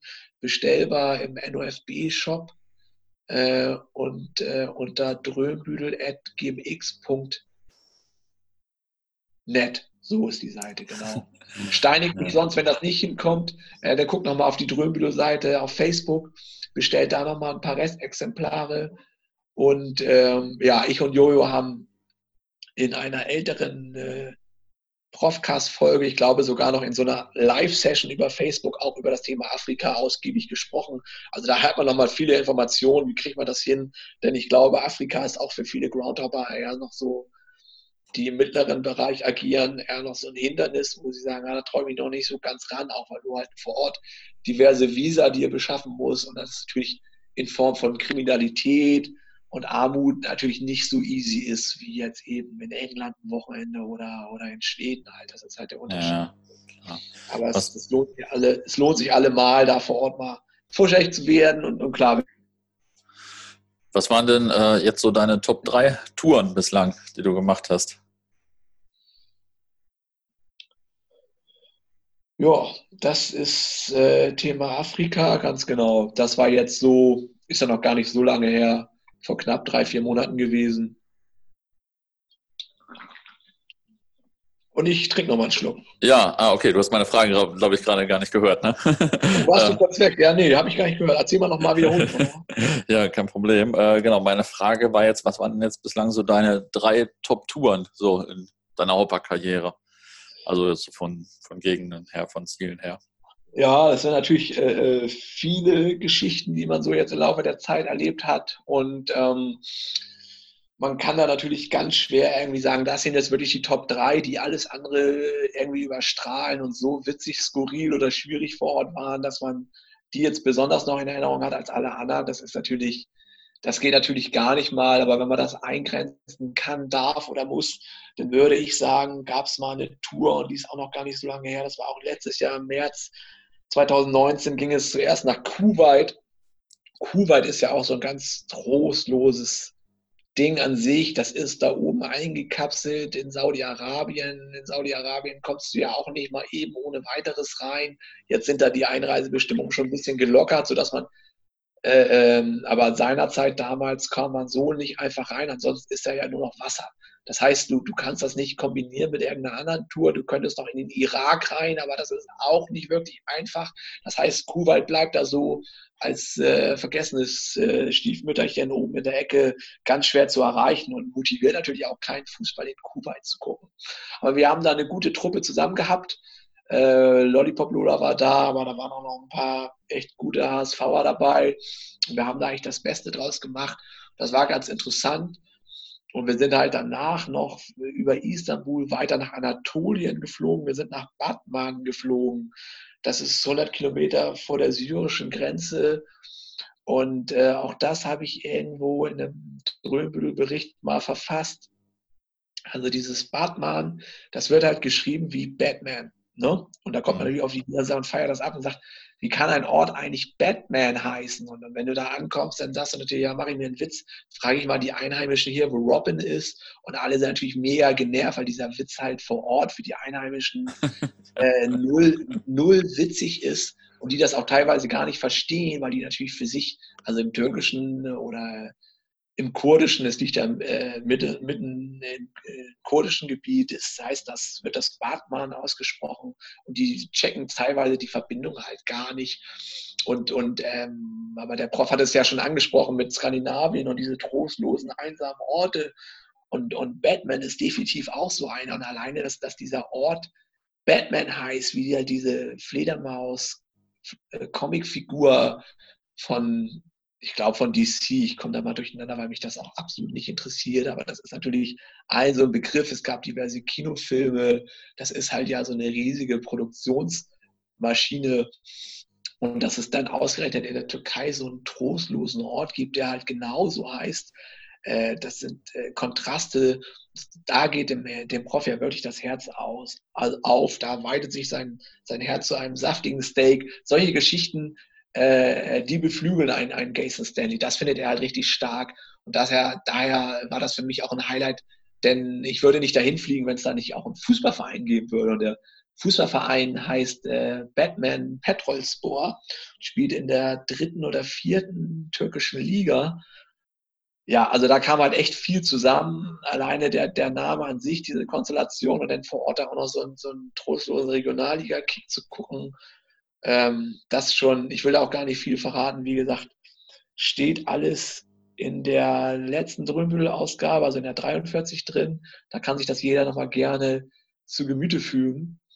Ähm, das war schon ganz, ganz stark und von daher eins der Top-Touren, was im, im, am Anfang wahrscheinlich gar nicht so ausgesehen hätte, aber im Nachhinein muss man das wirklich so sagen, war halt echt eine ganz geniale Geschichte, weil es eben so skurril ist und ich echt großer Freund von solchen skurrilen Fußballvereinen oder skurrilen Ortschaften bin, wo wir dann auch ähm, bei der nächsten Top-Tour wären, die war 2013. Das war halt die legendäre Fahrt zum Nordkap. Na, also auch da äh, ungefähr selbes Interessengebiet. Da setzt du dich halt zu viert in ein Auto und fährst mal eben 40 Stunden mit dem Auto zum Nordkap hoch. Ne? Der Nordkap ist ja in äh, Norwegen so die, die letzte nördliche Ecke dann ist da oben nichts mehr. Ne? Also das ist das Eismeer und dann ist Feierabend. Dann kommt irgendwann nochmal Spitzbergen und dann ist aber auch schon da oben der Nordpol. Und da sind wir halt hochgeballert. Und äh, ich, war, ich weiß das noch, ich war über 33 Stunden durchgehend am Steuer und habe mich dann teilweise mit irgendwelchen Aufputschpillen wachgehalten. Und ähm, das kann man auch nochmal alles äh, in meinem Buch nachlesen, der Fußballtourist ich weiß gar nicht genau, in welchem Kapitel, das müsste irgendwie elf oder zwölf sein. Oder man kann das, glaube ich, sogar hören, Pini, als Hörbuch bei Football Was My First Love. Muss ich mal kurz gucken. Ja, ich glaube, das ist schon on. das kann man sich anhören. Das ist auch echt eine Bombengeschichte gewesen. Also auch da hat man Fußball geguckt in ähm, zum einen in Tromsø. Tromsø IL ist ja der nördlichste Erstligist der Welt. Also seit Murmansk kein Fußball, weil seit in Murmansk kein Fußball mehr in Russland gespielt wird, ist das halt Tromsø, auch wenn die nicht jedes Jahr in der ersten Liga spielen, sondern auch manchmal gerne in der zweiten abrutschen.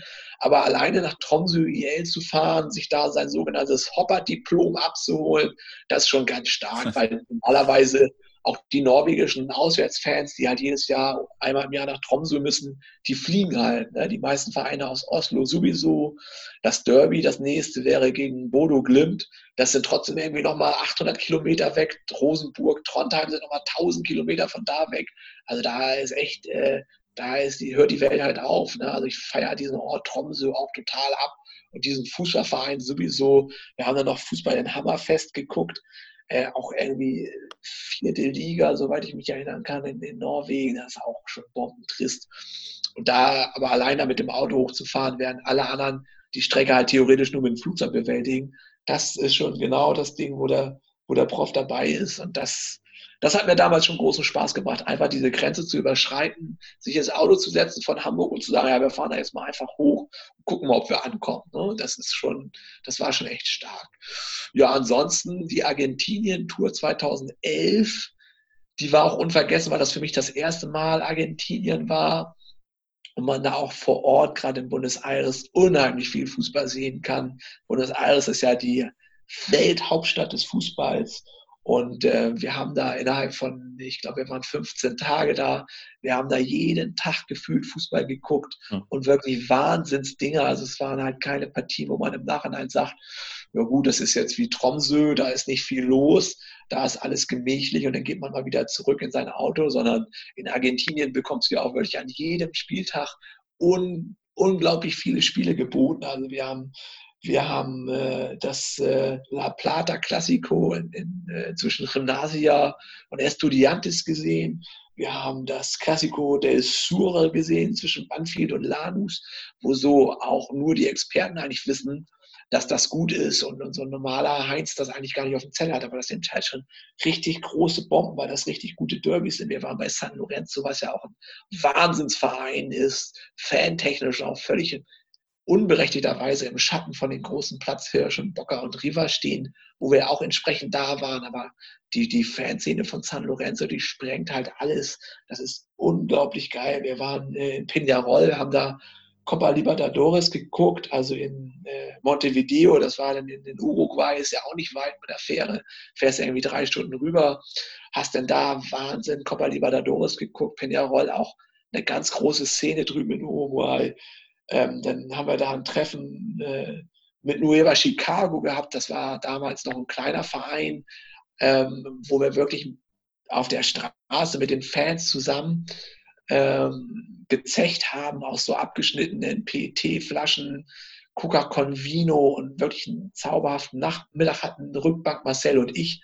Das war damals mein Mitstreiter. Unglaublich auch, dass der, der war noch recht jung, der hatte sein ganzes Konfirmationsgeld nur für diese Reise auf den Kopf gehauen. Da, da bin ich Ihnen auch heute noch dankbar für, weil das war auch schon damals 2011 schwierig, gerade für Argentinien irgendwie die Leute zu begeistern, weil du musst halt rüberkommen und günstig ist das Ganze nicht. Also das ist schon echt äh, aller Ehren wert, dass der da in, in, jungen Jahren mitgekommen ist.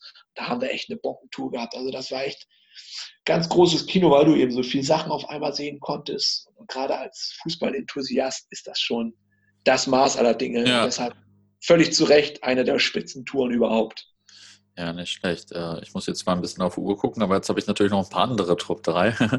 Wir ähm, ziehen das so durch, Pini, heute. Wir wollen für die Menschen da draußen für die Corona-Zeit äh, was Gutes tun. Und das ich glaube, du hast, oder bist du schon wieder in Terminschwierigkeiten? Nein, nein, alles gut. Äh, ja, geht. Ne? Ähm, aber was sind denn die Top 3, die du nicht gemacht hast? Ja, da gibt es, da gibt es zum einen eine Top 3, wo ich äh, wirklich vor Ort mega enttäuscht war, denn auch das gibt es als Groundhopper, dass du bei einigen Spielen einfach nicht reinkommst, weil diverse Faktoren da mit einbezogen worden sind, äh, die sich zusammenbrauten zu einem Unheil und du es einfach nicht geschafft hast, dieses verdammte Stadionkreuz am Eingangstor zu überwinden. Ähm, das soll vorkommen, das ist vorgekommen und zwar zum einen 2008 bei Olympiakos gegen Panathinaikos im äh, Stadion Karaskaki. Wir hatten damals in der HSV-Szene so ja, zarte Kontakte zu den Leuten von Olympiakos und auch zu diesem Alekos, der von den Saints war. Ähm, das ist eigentlich da eine ganz große Be Berühmtheit gewesen und äh, über irgendeine Hopping-Tour die der Millionär und Reschke eingefädelt hatten über den Drömbüdel, hat man da so Kontakte gestartet und die Jungs waren mal, einige waren mal bei uns in Hamburg. Wir waren halt mal dann zum Derby gegen Panathinaikos dort und der Prof war damals auch noch immer noch so sträuchig und geizig, wo es dann hieß, ja, äh, man kann Eintrittskarten besorgen, wir kommen dann damit zu denen von Gate 7 und ähm, das kostet irgendwie 15 Euro. Und hat der Prof gesagt, nee, zahlt er nicht 15 Euro, ist ihm zu viel für ein Derby. Ja, das Ende vom Lied und da reibt sich natürlich jetzt ganz Deutschland den Bauch und sagt, das geschieht dem Schwein auch mal richtig recht. Denn der Prof ist letztendlich nicht reingekommen, weder mit Trick 17 noch mit anderen Möglichkeiten. Und das ist schon unheimlich bitter, wenn du diese Stadionhymne von Olympiakos von außen hören musst und da mit zwei, drei anderen äh, versprengelten Persönlichkeiten noch rumstehst und eben nicht reinkommst. Und du siehst halt ähm, in diesem Stadion, an diesem, an diesem Stadiondach von unten, wie sich die äh, Bengalos so spiegeln und du merkst, ah, scheiße, da ist jetzt gerade ein mega Intro und du stehst so gefühlt vielleicht 20 bis 30 Meter weg davon und du siehst es einfach nicht und dein Herz fängt natürlich dann an zu bluten. Da ja, ist natürlich der Faktor Dummheit und Geiz in, entsprechend da gewesen. Äh, das, da kann man natürlich auch nichts gegen sagen, selber schuld. Alle anderen von der Reisegruppe Hamburg waren auch drin, haben auch gesagt, das war ein Ding. Ja, nur der Prof war halt nicht drin, halt selbst schuld. Ne? Also von daher, Möglichkeiten waren da. Hat er verbockt, hat er aber im selben Jahr noch äh, paar Monate später nachgeholt. Alleine. Das war so eine Tour, wo ich dann alleine, da war ich dann so heiß, wenn ich irgendwas nicht erreiche, muss ich es nachholen. Ich war dann am letzten Spieltag gegen Iraklis nochmal da. Das war natürlich kein Derby, aber das war Meisterfeier. Olympiakos ist da äh, mehr oder weniger am grünen Tisch Meister geworden im Nachhinein. Und das war schon noch für mich so eine Genugtuung, dieses Desaster aus dem Frühjahr halt nachzuholen. Das lehrt einen aber dann auch in Zukunft. Und ich bin mittlerweile auch so weit, dass ich jetzt sage, äh, wenn ich ein gutes Spiel sehen kann und ich habe irgendwie die Möglichkeit, an, an Karten ranzukommen, dann zahle ich da auch entsprechend den Preis. Das ist mir dann wert. Das ist mir sonst nervig auch zu, zu aufstreben, da jetzt im Vorfeld ohne Karte anzumarschieren. Das, äh, daraus lernt man. Selbes Thema war 2012 da hat äh, Boca Juniors gegen Universidad äh, de Chile, also gegen Lau gespielt in der Copa Libertadores. Da gab es Karten über Boca, über diesen äh, seriösen oder sehr unseriösen Schwarzmarkthandel von 350 oder 400 Euro. Mein guter geschätzter Schulzi hat damals zugeschlagen, ich nicht. Ich habe mich dann noch versucht, mit der Choreo zusammen in der, äh, mit den Fans von Lau übers Drehkreuz. Die hatten so einen riesen Lappen dabei, den hat man über die Schultern dann quasi getragen. So eine Armada von 30, 50 Leuten haben diesen riesen Lappen da reingeschleppt und ich habe mich einfach daneben gestellt, habe Wochen Spanisch vor mir hingebrabbelt, dass die dachten, okay, der Gringo gehört irgendwie mehr oder weniger dazu und hat dann hat, halt dieses riesige Transparent mitgeschultert und habe dann gehofft, damit übers Drehkreuz bei Bocker zu hüpfen habe das auch, also bin dann mit einer zweiten Person zusammen rein, war danach dann aber auch sofort von den Ordnern rausgeknüppelt, die waren ja nicht dumm. Ne? Also das wäre natürlich noch eine saustarke Nummer gewesen, da bei Lau mit im Gästeblock von Bocker zu stehen. Hat nicht geklappt, auch, äh, aber auch einfach, also weiß ich nicht, 350, 400 Euro ist halt echt viel für ein einziges Fußballspiel gerade auf dem Schwarzmarkt bei, bei der Ladosse weiß man eh nie genau, woran man da ist, ob das echte Karten sind oder nicht. Naja. Und von daher ähm, tat das natürlich auch weh, aber da habe ich wirklich mehr oder weniger alles probiert, um reinzukommen. Es hat nicht geklappt. Jeder, der bei Boca war, weiß, wie schwer das ist. Ich habe das Ganze dann aber auch nochmal später nachgeholt, habe den Boca gegen Arsenal des Serandi gesehen. Ist natürlich nicht dieselbe Knallerbombe gewesen, aber die Bombonera wurde dann nochmal irgendwann von mir des Öfteren beehrt. Auch das habe ich dann nochmal wieder rangeholt. Selbe Geschichte, Mailänder Derby 2005 das war wohlgemerkt nicht mein erstes Mailänder Derby. Ich war schon ein paar Jahre vorher da. Das war so die, für mich die fantechnisch die Initialzündung fürs Groundhoppen beim ersten Mailänder Derby. Das muss 2002 gewesen sein. Das war wirklich äh, man hatte ja so mit Ultra und Tifo aus Italien noch gar nichts am Hut. Auch gab es ja nicht wirklich das Internet, um Videos gesehen zu haben. Wenn man dann einmal live in diesem riesigen Stadion gewesen ist, das hat einen schon umgehauen damals. Und deshalb ist man dann auch noch mal ein zweites Mal angereist, hatte auf dem Schwarzmarkt für 80 Euro Tickets geholt ja, und durfte dann äh, fein säuberlich zusehen, wie, die, wie der Ordnungsdienst beim Einlass die Eintrittskarte zerrissen hat vor, ein, vor den eigenen Augen und sie weggeschmissen hat, die letzten Krümel, denn das war eine wirklich sehr schlecht gefälschte Karte, oh was man da im Halbdunkeln nicht wirklich, äh, gerade als nicht Ortskundiger, nicht gesehen hat. 80 Euro waren futsch. Das ist halt das Nächste. Wenn du nicht reinkommst, ist die eine Sache. Wenn du dann aber auch noch 80 Euro dafür löst, was für mich damals 2005 noch eine Menge Geld war, wohlgemerkt mit dem Auto angereist und durfte dann die Nacht auch nochmal wieder zurückfahren. Hm. Das ist schon, das holt einen schon auf den Boden der Tatsachen zurück, wenn du denn da trist bei 5 Grad Außentemperatur in dem Neuner sitzen musst und von draußen nur die Tifusi hörst, aber eigentlich nichts davon mitbekommst, während andere Kollegen ähm, das Glück hatten, dann doch reinzukommen. Nur du halt eben nicht. Das sind halt so Rückschläge, das ist nicht cool, aber man hat das Mailänder Derby da schon mal gesehen. Also das sind jetzt nicht so Länderpunkte, die einen wegen irgendeiner Aktion durch die Lappen gegangen sind, sondern das sind einfach Leckerbissen, die man damals sehen wollte als, als extra Happen, die man einfach nicht mitnehmen konnte, was sicherlich traurig war, aber was man im, im Nachhinein dann doch nochmal irgendwie sich zurückgeholt hat. Was ich jetzt nochmal gesehen habe, ich weiß, dass du ganz gerne diese Top 3 Geschichten machst, Pini. Und das war jetzt wirklich so Top 3 von den Geschichten, wo man nicht reingekommen ist. Und ich habe auch hier nochmal parallel eine Top 3 erschaffen, wo man ebenfalls nicht reingekommen ist. Ähm, aber das sind halt keine Top-Spiele, sondern das sind wirklich so Grounds, wo, wo ich im Nachhinein sage, scheiße, habe ich nicht geschafft, war ich selbst aber auch nicht dran schuld, aber die muss ich leider noch mal irgendwann machen. Das mache ich auch ganz schnell, dass du äh, ja, schieß los. Nicht, nicht, nicht wirklich sprengen. Denn das ist äh, zum einen das Aztekenstadion in Mexiko. Das ist mir durch die Lappen gegangen. Ich war in, in Mexiko. Mein Flug ging nur eine Stunde nach Abpfiff. Und das war, wenn man sich äh, in Mexiko-Stadt ein bisschen auskennt, unmöglich ja. zwischen Flughafen und dem Aztekenstadion. Da entsprechend die das Partie, kann ich mir vorstellen. Die Partie zwischen äh, Club America und Morelia äh, beizuwohnen. Ein Kumpel war noch da, der erst einen Tag später geflogen ist. Der hat das gemacht. Ich habe den Länderpunkt aber vorher durch andere Spiele gemacht. Aber gerade Aztekenstadion, da blutet halt so ein bisschen das Herz. Und was mir auch ein bisschen weh tut, ist der Platz von Hönningswehr IL. Das ist auch nur ein Kunstrasenplatz und äh, die haben auch nicht mal eine eigene Herrenmannschaft. Die sind oben in, auf den Lofoten in Nordnorwegen. Und das ist dieser Ground, der quasi nur als Insel in diesem äh, Meer besteht Aha. und dieses unglaubliche Panorama dahinter mit so diesem kleinen äh, Fischerdörfchen Hönningswehr und diesen Bergen ähm, erstreckt das ist so ein Ground und wie gesagt, es ist nur Kunstrasen, aber das Panorama und die Kulisse da, das ist so, das ist so unglaublich, ähm, das muss man, das muss man einmal gesehen haben und das hat mich geärgert, da halt kein Fußballspiel zu sehen, denn dort spielt nur eine U16-Damenmannschaft und die spielt auch nur 7 gegen 7, 80 Minuten. So zählt ja nicht. Also das, äh, das, da würde ich, also Frauenfußball zählen ist die eine Sache, aber denn 80 Minuten 7 gegen 7, das ist schon trist. Die haben dann noch so einen Zusammenschluss von der Frauenfußballmannschaft von äh, den Frauen aus den benachbarten Dörfern Kabelweg und Svolwehr und eben Hönningswehr. Die spielen in der, glaube ich, sechsten norwegischen Frauenliga, ob man sich das jetzt antun kann. Und die spielen auch nicht immer da an diesem Ground, die spielen da nur ganz selten. Also wer den Ground hat, wirklich mit so einer Frauen-ersten Mannschaft, da kann ich nur den Hut vorziehen. Ich habe es nicht. Der Ground ist echt fantastisch kann man sich jetzt nochmal Bilder angucken, wenn, wenn einem das jetzt so gar nichts sagt. Da kriegt man einfach nochmal auf den äh, YouTube-Kanal von Jojo und der Professor, der ist eigentlich auch ganz gut. Da produzieren Jojo und ich diverse kleine, kurze Videos von unseren Reisen.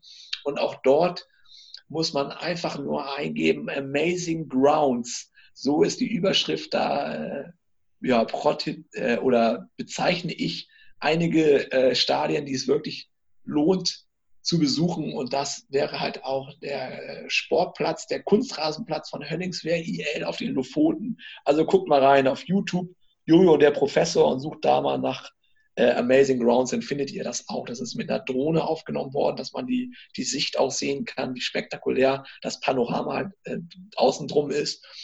Das sind halt so Geschichten, wo ich sage, die sind mir durch die Lappen gegangen, aber da kann man nichts machen Das versuche ich irgendwann nochmal nachzuholen. Ähm, aber das ist halt ärgerlich, dass man das halt nicht gemacht hat. Und da fällt mir ein, Pini, wo wir zu dieser Europakomplettierung gesprochen haben. Das wäre doch auch cool, wenn es mal einen, einen Groundhopper gibt, der neben den äh, 55 europäischen Länderpunkten insgesamt 59 europäische Länderpunkte hat.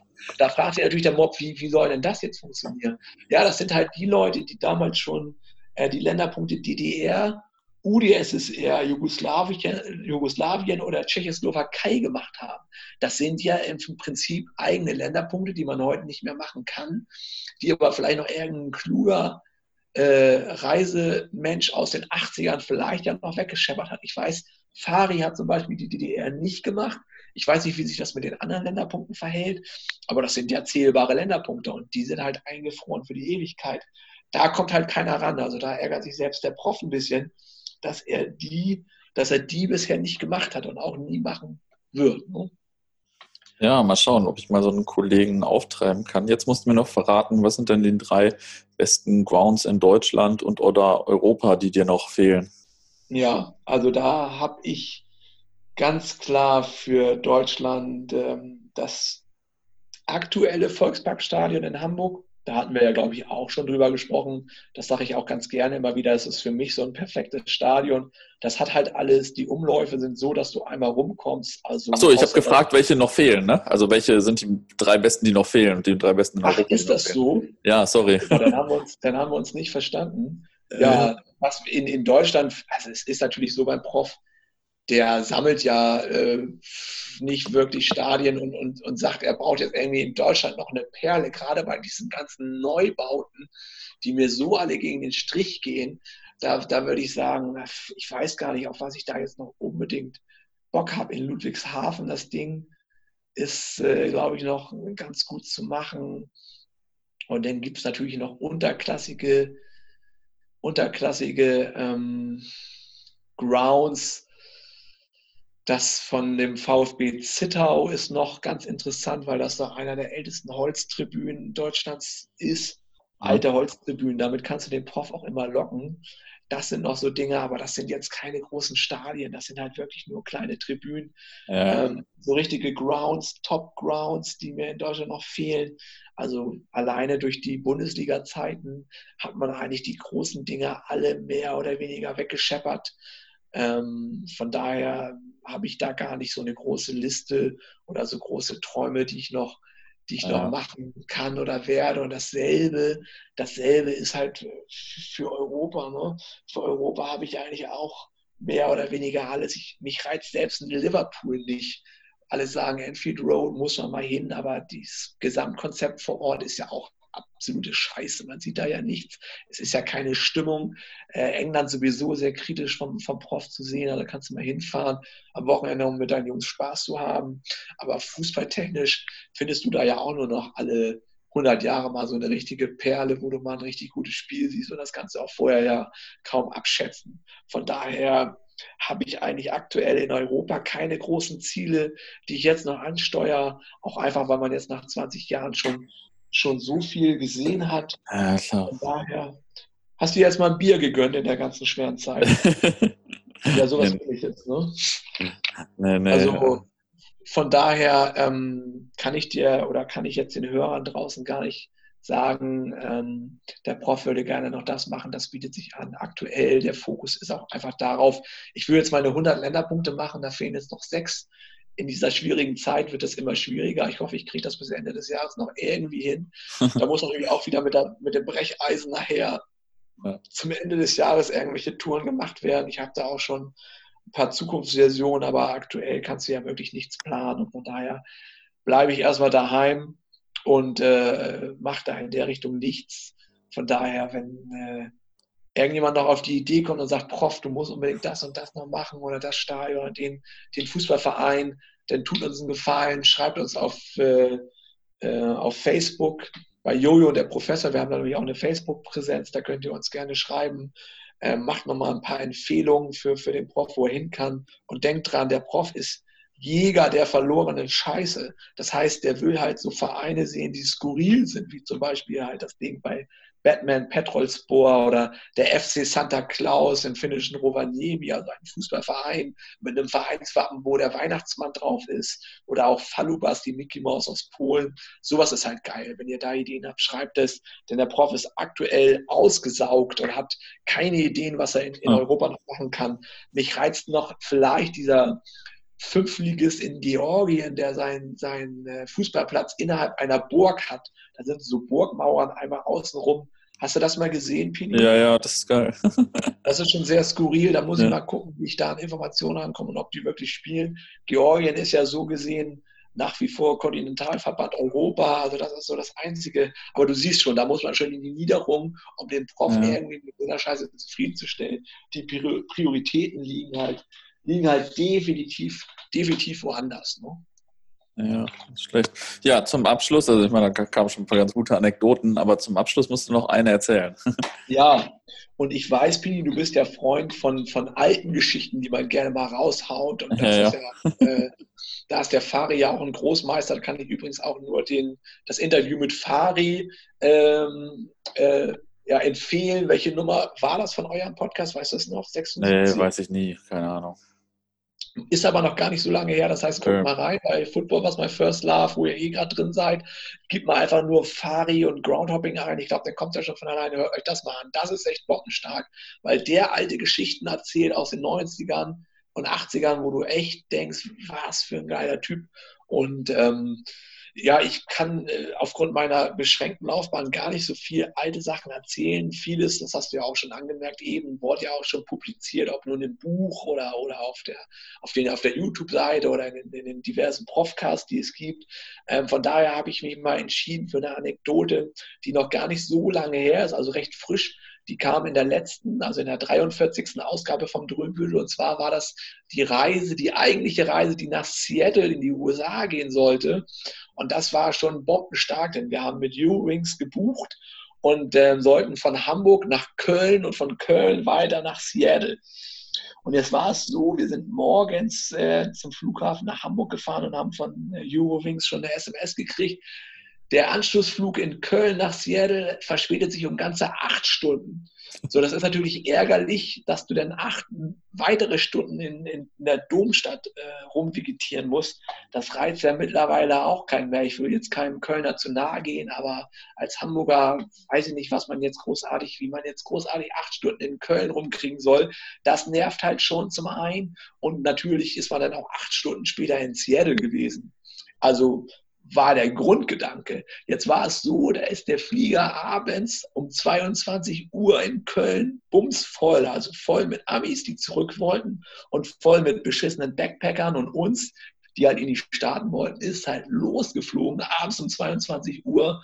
Und da der Tag ja eh schon ein bisschen in die Länge zog, ähm, habe ich dann mal ein Nickerchen gemacht und bin dann irgendwann das musst du morgens um drei vom, von der Stimme des Kapitäns aufgeweckt worden. Der hat eine Durchsage gemacht, der stammelte da so ein bisschen. Die Aussage war so ein bisschen, der drückte sich so um den Brei herum. Ich dachte, okay, was will er denn jetzt von uns? Stürzen wir ab? Ich meine, das würde er ja nicht bekannt geben. Das wäre ja ein bisschen blöd, aber irgendwas scheint da ja schiefgelaufen zu sein.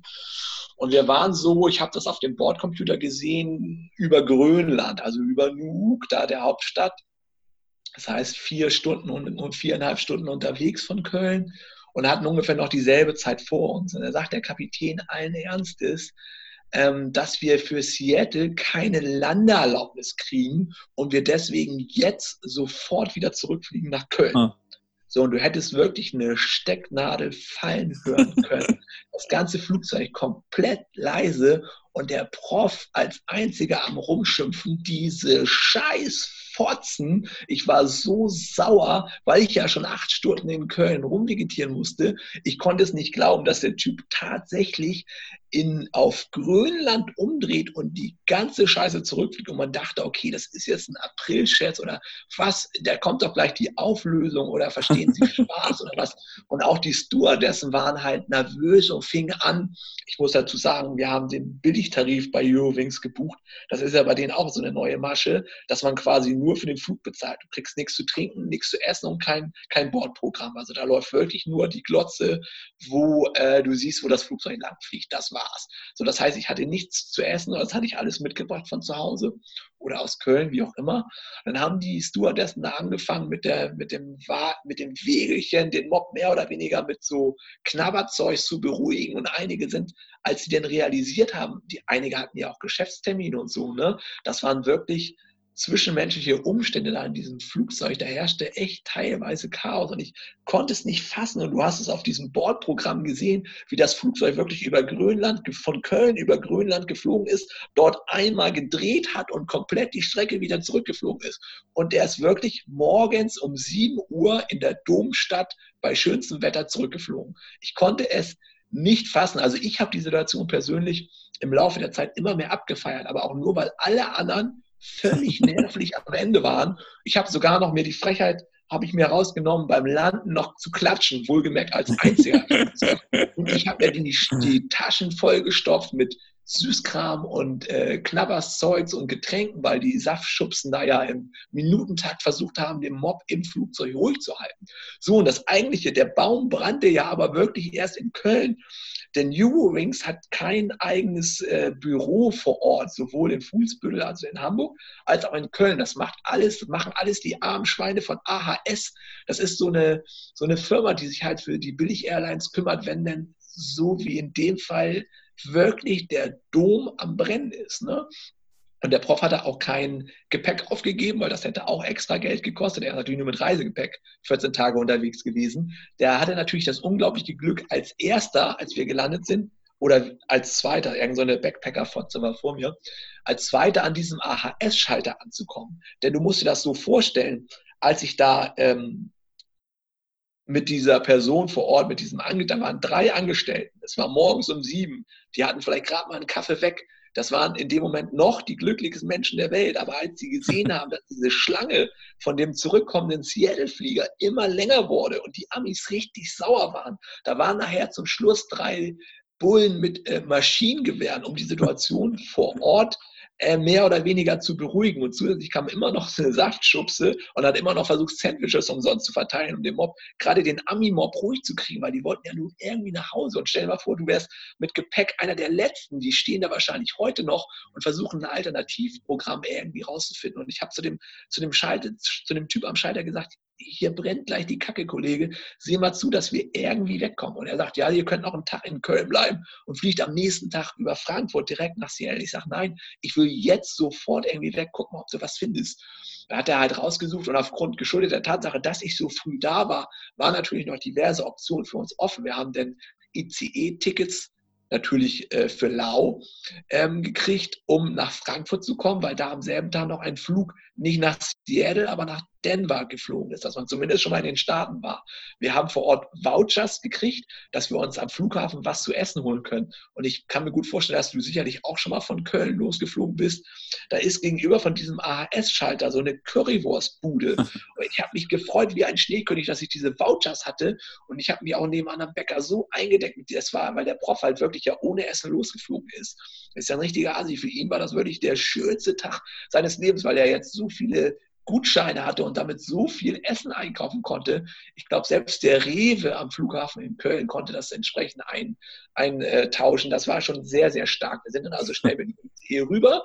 Wir haben dann noch in Frankfurt ein bisschen rumgeheult, weil wir wurden umgebucht auf Lufthansa, ob wir da nicht irgendwie einen höheren Tarif bekommen, weil wir ja jetzt schon über Grönland waren und die, die Leute dort am Schalter konnten das gar nicht glauben. Das war auch später nochmal in den Zeitungen bundesweit, weil das ist ja auch, äh, dass ein Flug halt auf, über Grönland um. Ich meine, sowas klärst du doch ab, wenn du in Köln losfliegst, ob du eine Landeerlaubnis in Seattle bekommst. Das fällt dir doch nicht erst auf über Grönland ein. Und dass der auch nirgendwo anders landen konnte, weil halt Eurowings unterwegs weder in Irland noch irgendwo in England irgendwelche Reiseerlaubnisse, also Landeerlaubnisse hatte, musste man halt auch komplett nach, du konntest auch nicht nach Kanada, das funktionierte halt auch nicht. Das hat alles nicht funktioniert, sodass du halt zurückfliegen musstest. Wir wurden umgebucht über Denver und äh, über Denver sind wir dann umgestiegen und dann sind wir von da nach Seattle. Wir hatten, wir sind also effektiv, glaube ich, keine Ahnung, 30 Stunden später angekommen als geplant. Aber ich habe dann später halt in der Zeitung gelesen, dass das sogar einige die mit uns diesen ursprünglichen ähm, Eurowings-Flug anvisiert hatten, dass das für die schon der zweite Versuch war. Die hatten es drei Tage vorher schon mal probiert und sind auch nicht in Seattle angekommen. Die mussten also auch wieder unterwegs umdrehen wegen irgendetwas, haben dann drei Tage in, der, in Köln verbracht und mussten dann das zweite, beim zweiten Versuch auch schon wieder über Grönland umdrehen. Also ein heller Wahnsinn. Wie kannst du Menschen nur so quälen mit so einer Scheiße? Und wie kann der Prof im selben Moment diese Situation so abfeiern, dass er dann auch noch bei der Landung hämisch klatscht und natürlich so den Unmut der kompletten Flugbesatzung auf sich zieht? Also ich, so eine trostlosen Momente, das feiert der Prof. Also im Nachhinein sowieso noch mehr ab, denn äh, das ist natürlich eine Bomben-Story. Und du hast am Ende trotz der Verspätung einen Haufen Vouchers gehabt, hast natürlich dann bei der Lufthansa auf dem Weg nach Dallas, äh, nach Denver noch das volle Rahmenprogramm gehabt mit Vollverpflegung und Bordprogramm. Also bist quasi wie ein Obdachloser gestartet und wie ein König dann in den USA angekommen. Und vor allem, weil der Flug ja nicht nur acht Stunden Verspätung hat, sondern gar nicht angekommen ist, habe ich über Flugrechte natürlich nochmal 600 Euro wiederbekommen obwohl ich nur 330 bezahlt habe. Das war ja dann nochmal das Sahnehäubchen. Also man hat da, der Prof hat da alles rausgeholt und es, er weiß nicht, wann er das letzte Mal so glücklich an einem Tag war, wie an diesem verkorksten Flug. Also du siehst Anekdoten, wo die Scheiße auch richtig brennt, weil du natürlich so nach 30 Stunden im Flugzeug auch völlig im Arsch bist und äh, vorher auch mega Stress hast. Aber im Nachhinein äh, war das schon echt eine gute Geschichte da vergisst man dann zumindest kurzzeitig die ganzen Strapazen, die man da zwischenzeitlich hatte. Äh, wie gesagt, ist noch gar nicht so großartig publiziert worden, außer im aktuellen Drömel. Von daher war eine, Rand eine Anekdote, die relativ neu war. Ja, war auf jeden Fall als Außenstehender nicht ganz unamüsant. Nee, das, das glaube ich. Das ist ja auch das Nächste. Das will ja auch der Mob. Der Mob will ja hören, wie schlecht es den Groundhoppern geht und was da für eine Scheiße passiert. Und wir beide, Pini, setzen uns irgendwann nochmal hin und reden nochmal über die Nordkorea-Tour, die ja auch nicht funktioniert hat unter ähnlichen Umständen. Denn das war ja noch so ein selbes Problem oder, oder ein ähnliches Problem. Aber ich glaube, wir haben jetzt schon den Zeitrahmen so ein bisschen, ein bisschen gesprengt. Ne? Ich gucke selber mal auf die Uhr. Ja, ich meine, dafür werden dich deine Leute aber lieben in dem, in dem Podcast, dass man jetzt Prof und Pini hier in der geballten Kompetenz gekriegt hat. Das, das ja, ich äh, bin dir dankbar. Ich werde jetzt mal äh, die Hälfte rausschneiden, ne? Alles, was. was Nein, noch mehr natürlich. Nein, kleiner Spaß. Ähm, ja, ich muss jetzt auf jeden Fall gleich hier mal äh, in mein nächstes Telefonat. Ähm, ich danke dir und ähm, ja, äh, dann beende ich mal die Aufnahme hier. Ja, also bleib sauber, mein Lieber. Vielen Dank äh, für das äh, feine Interview und auch für alle anderen da draußen, wenn ihr das noch in der schweren Corona-Zeit hört. Bleibt zu Hause, sollten wir diese Zeit schon längst hinter uns haben, dann seht zu, denn das Wichtigste ist eure Freiheit. Das ist uns allen in dieser Krise, glaube ich, bewusst geworden. Wenn man die nicht hat, dann ist das schon ziemlich scheiße. Also fliegt wieder raus, macht diverse Touren und äh, habt einfach Spaß dabei. Pini, deine Telefonkonferenz wartet. Ich will dich nicht länger aufhalten. Alles gut. Und äh, bleib auch du gesund und wir hören uns die Tage, ja? Jo. Bis dann.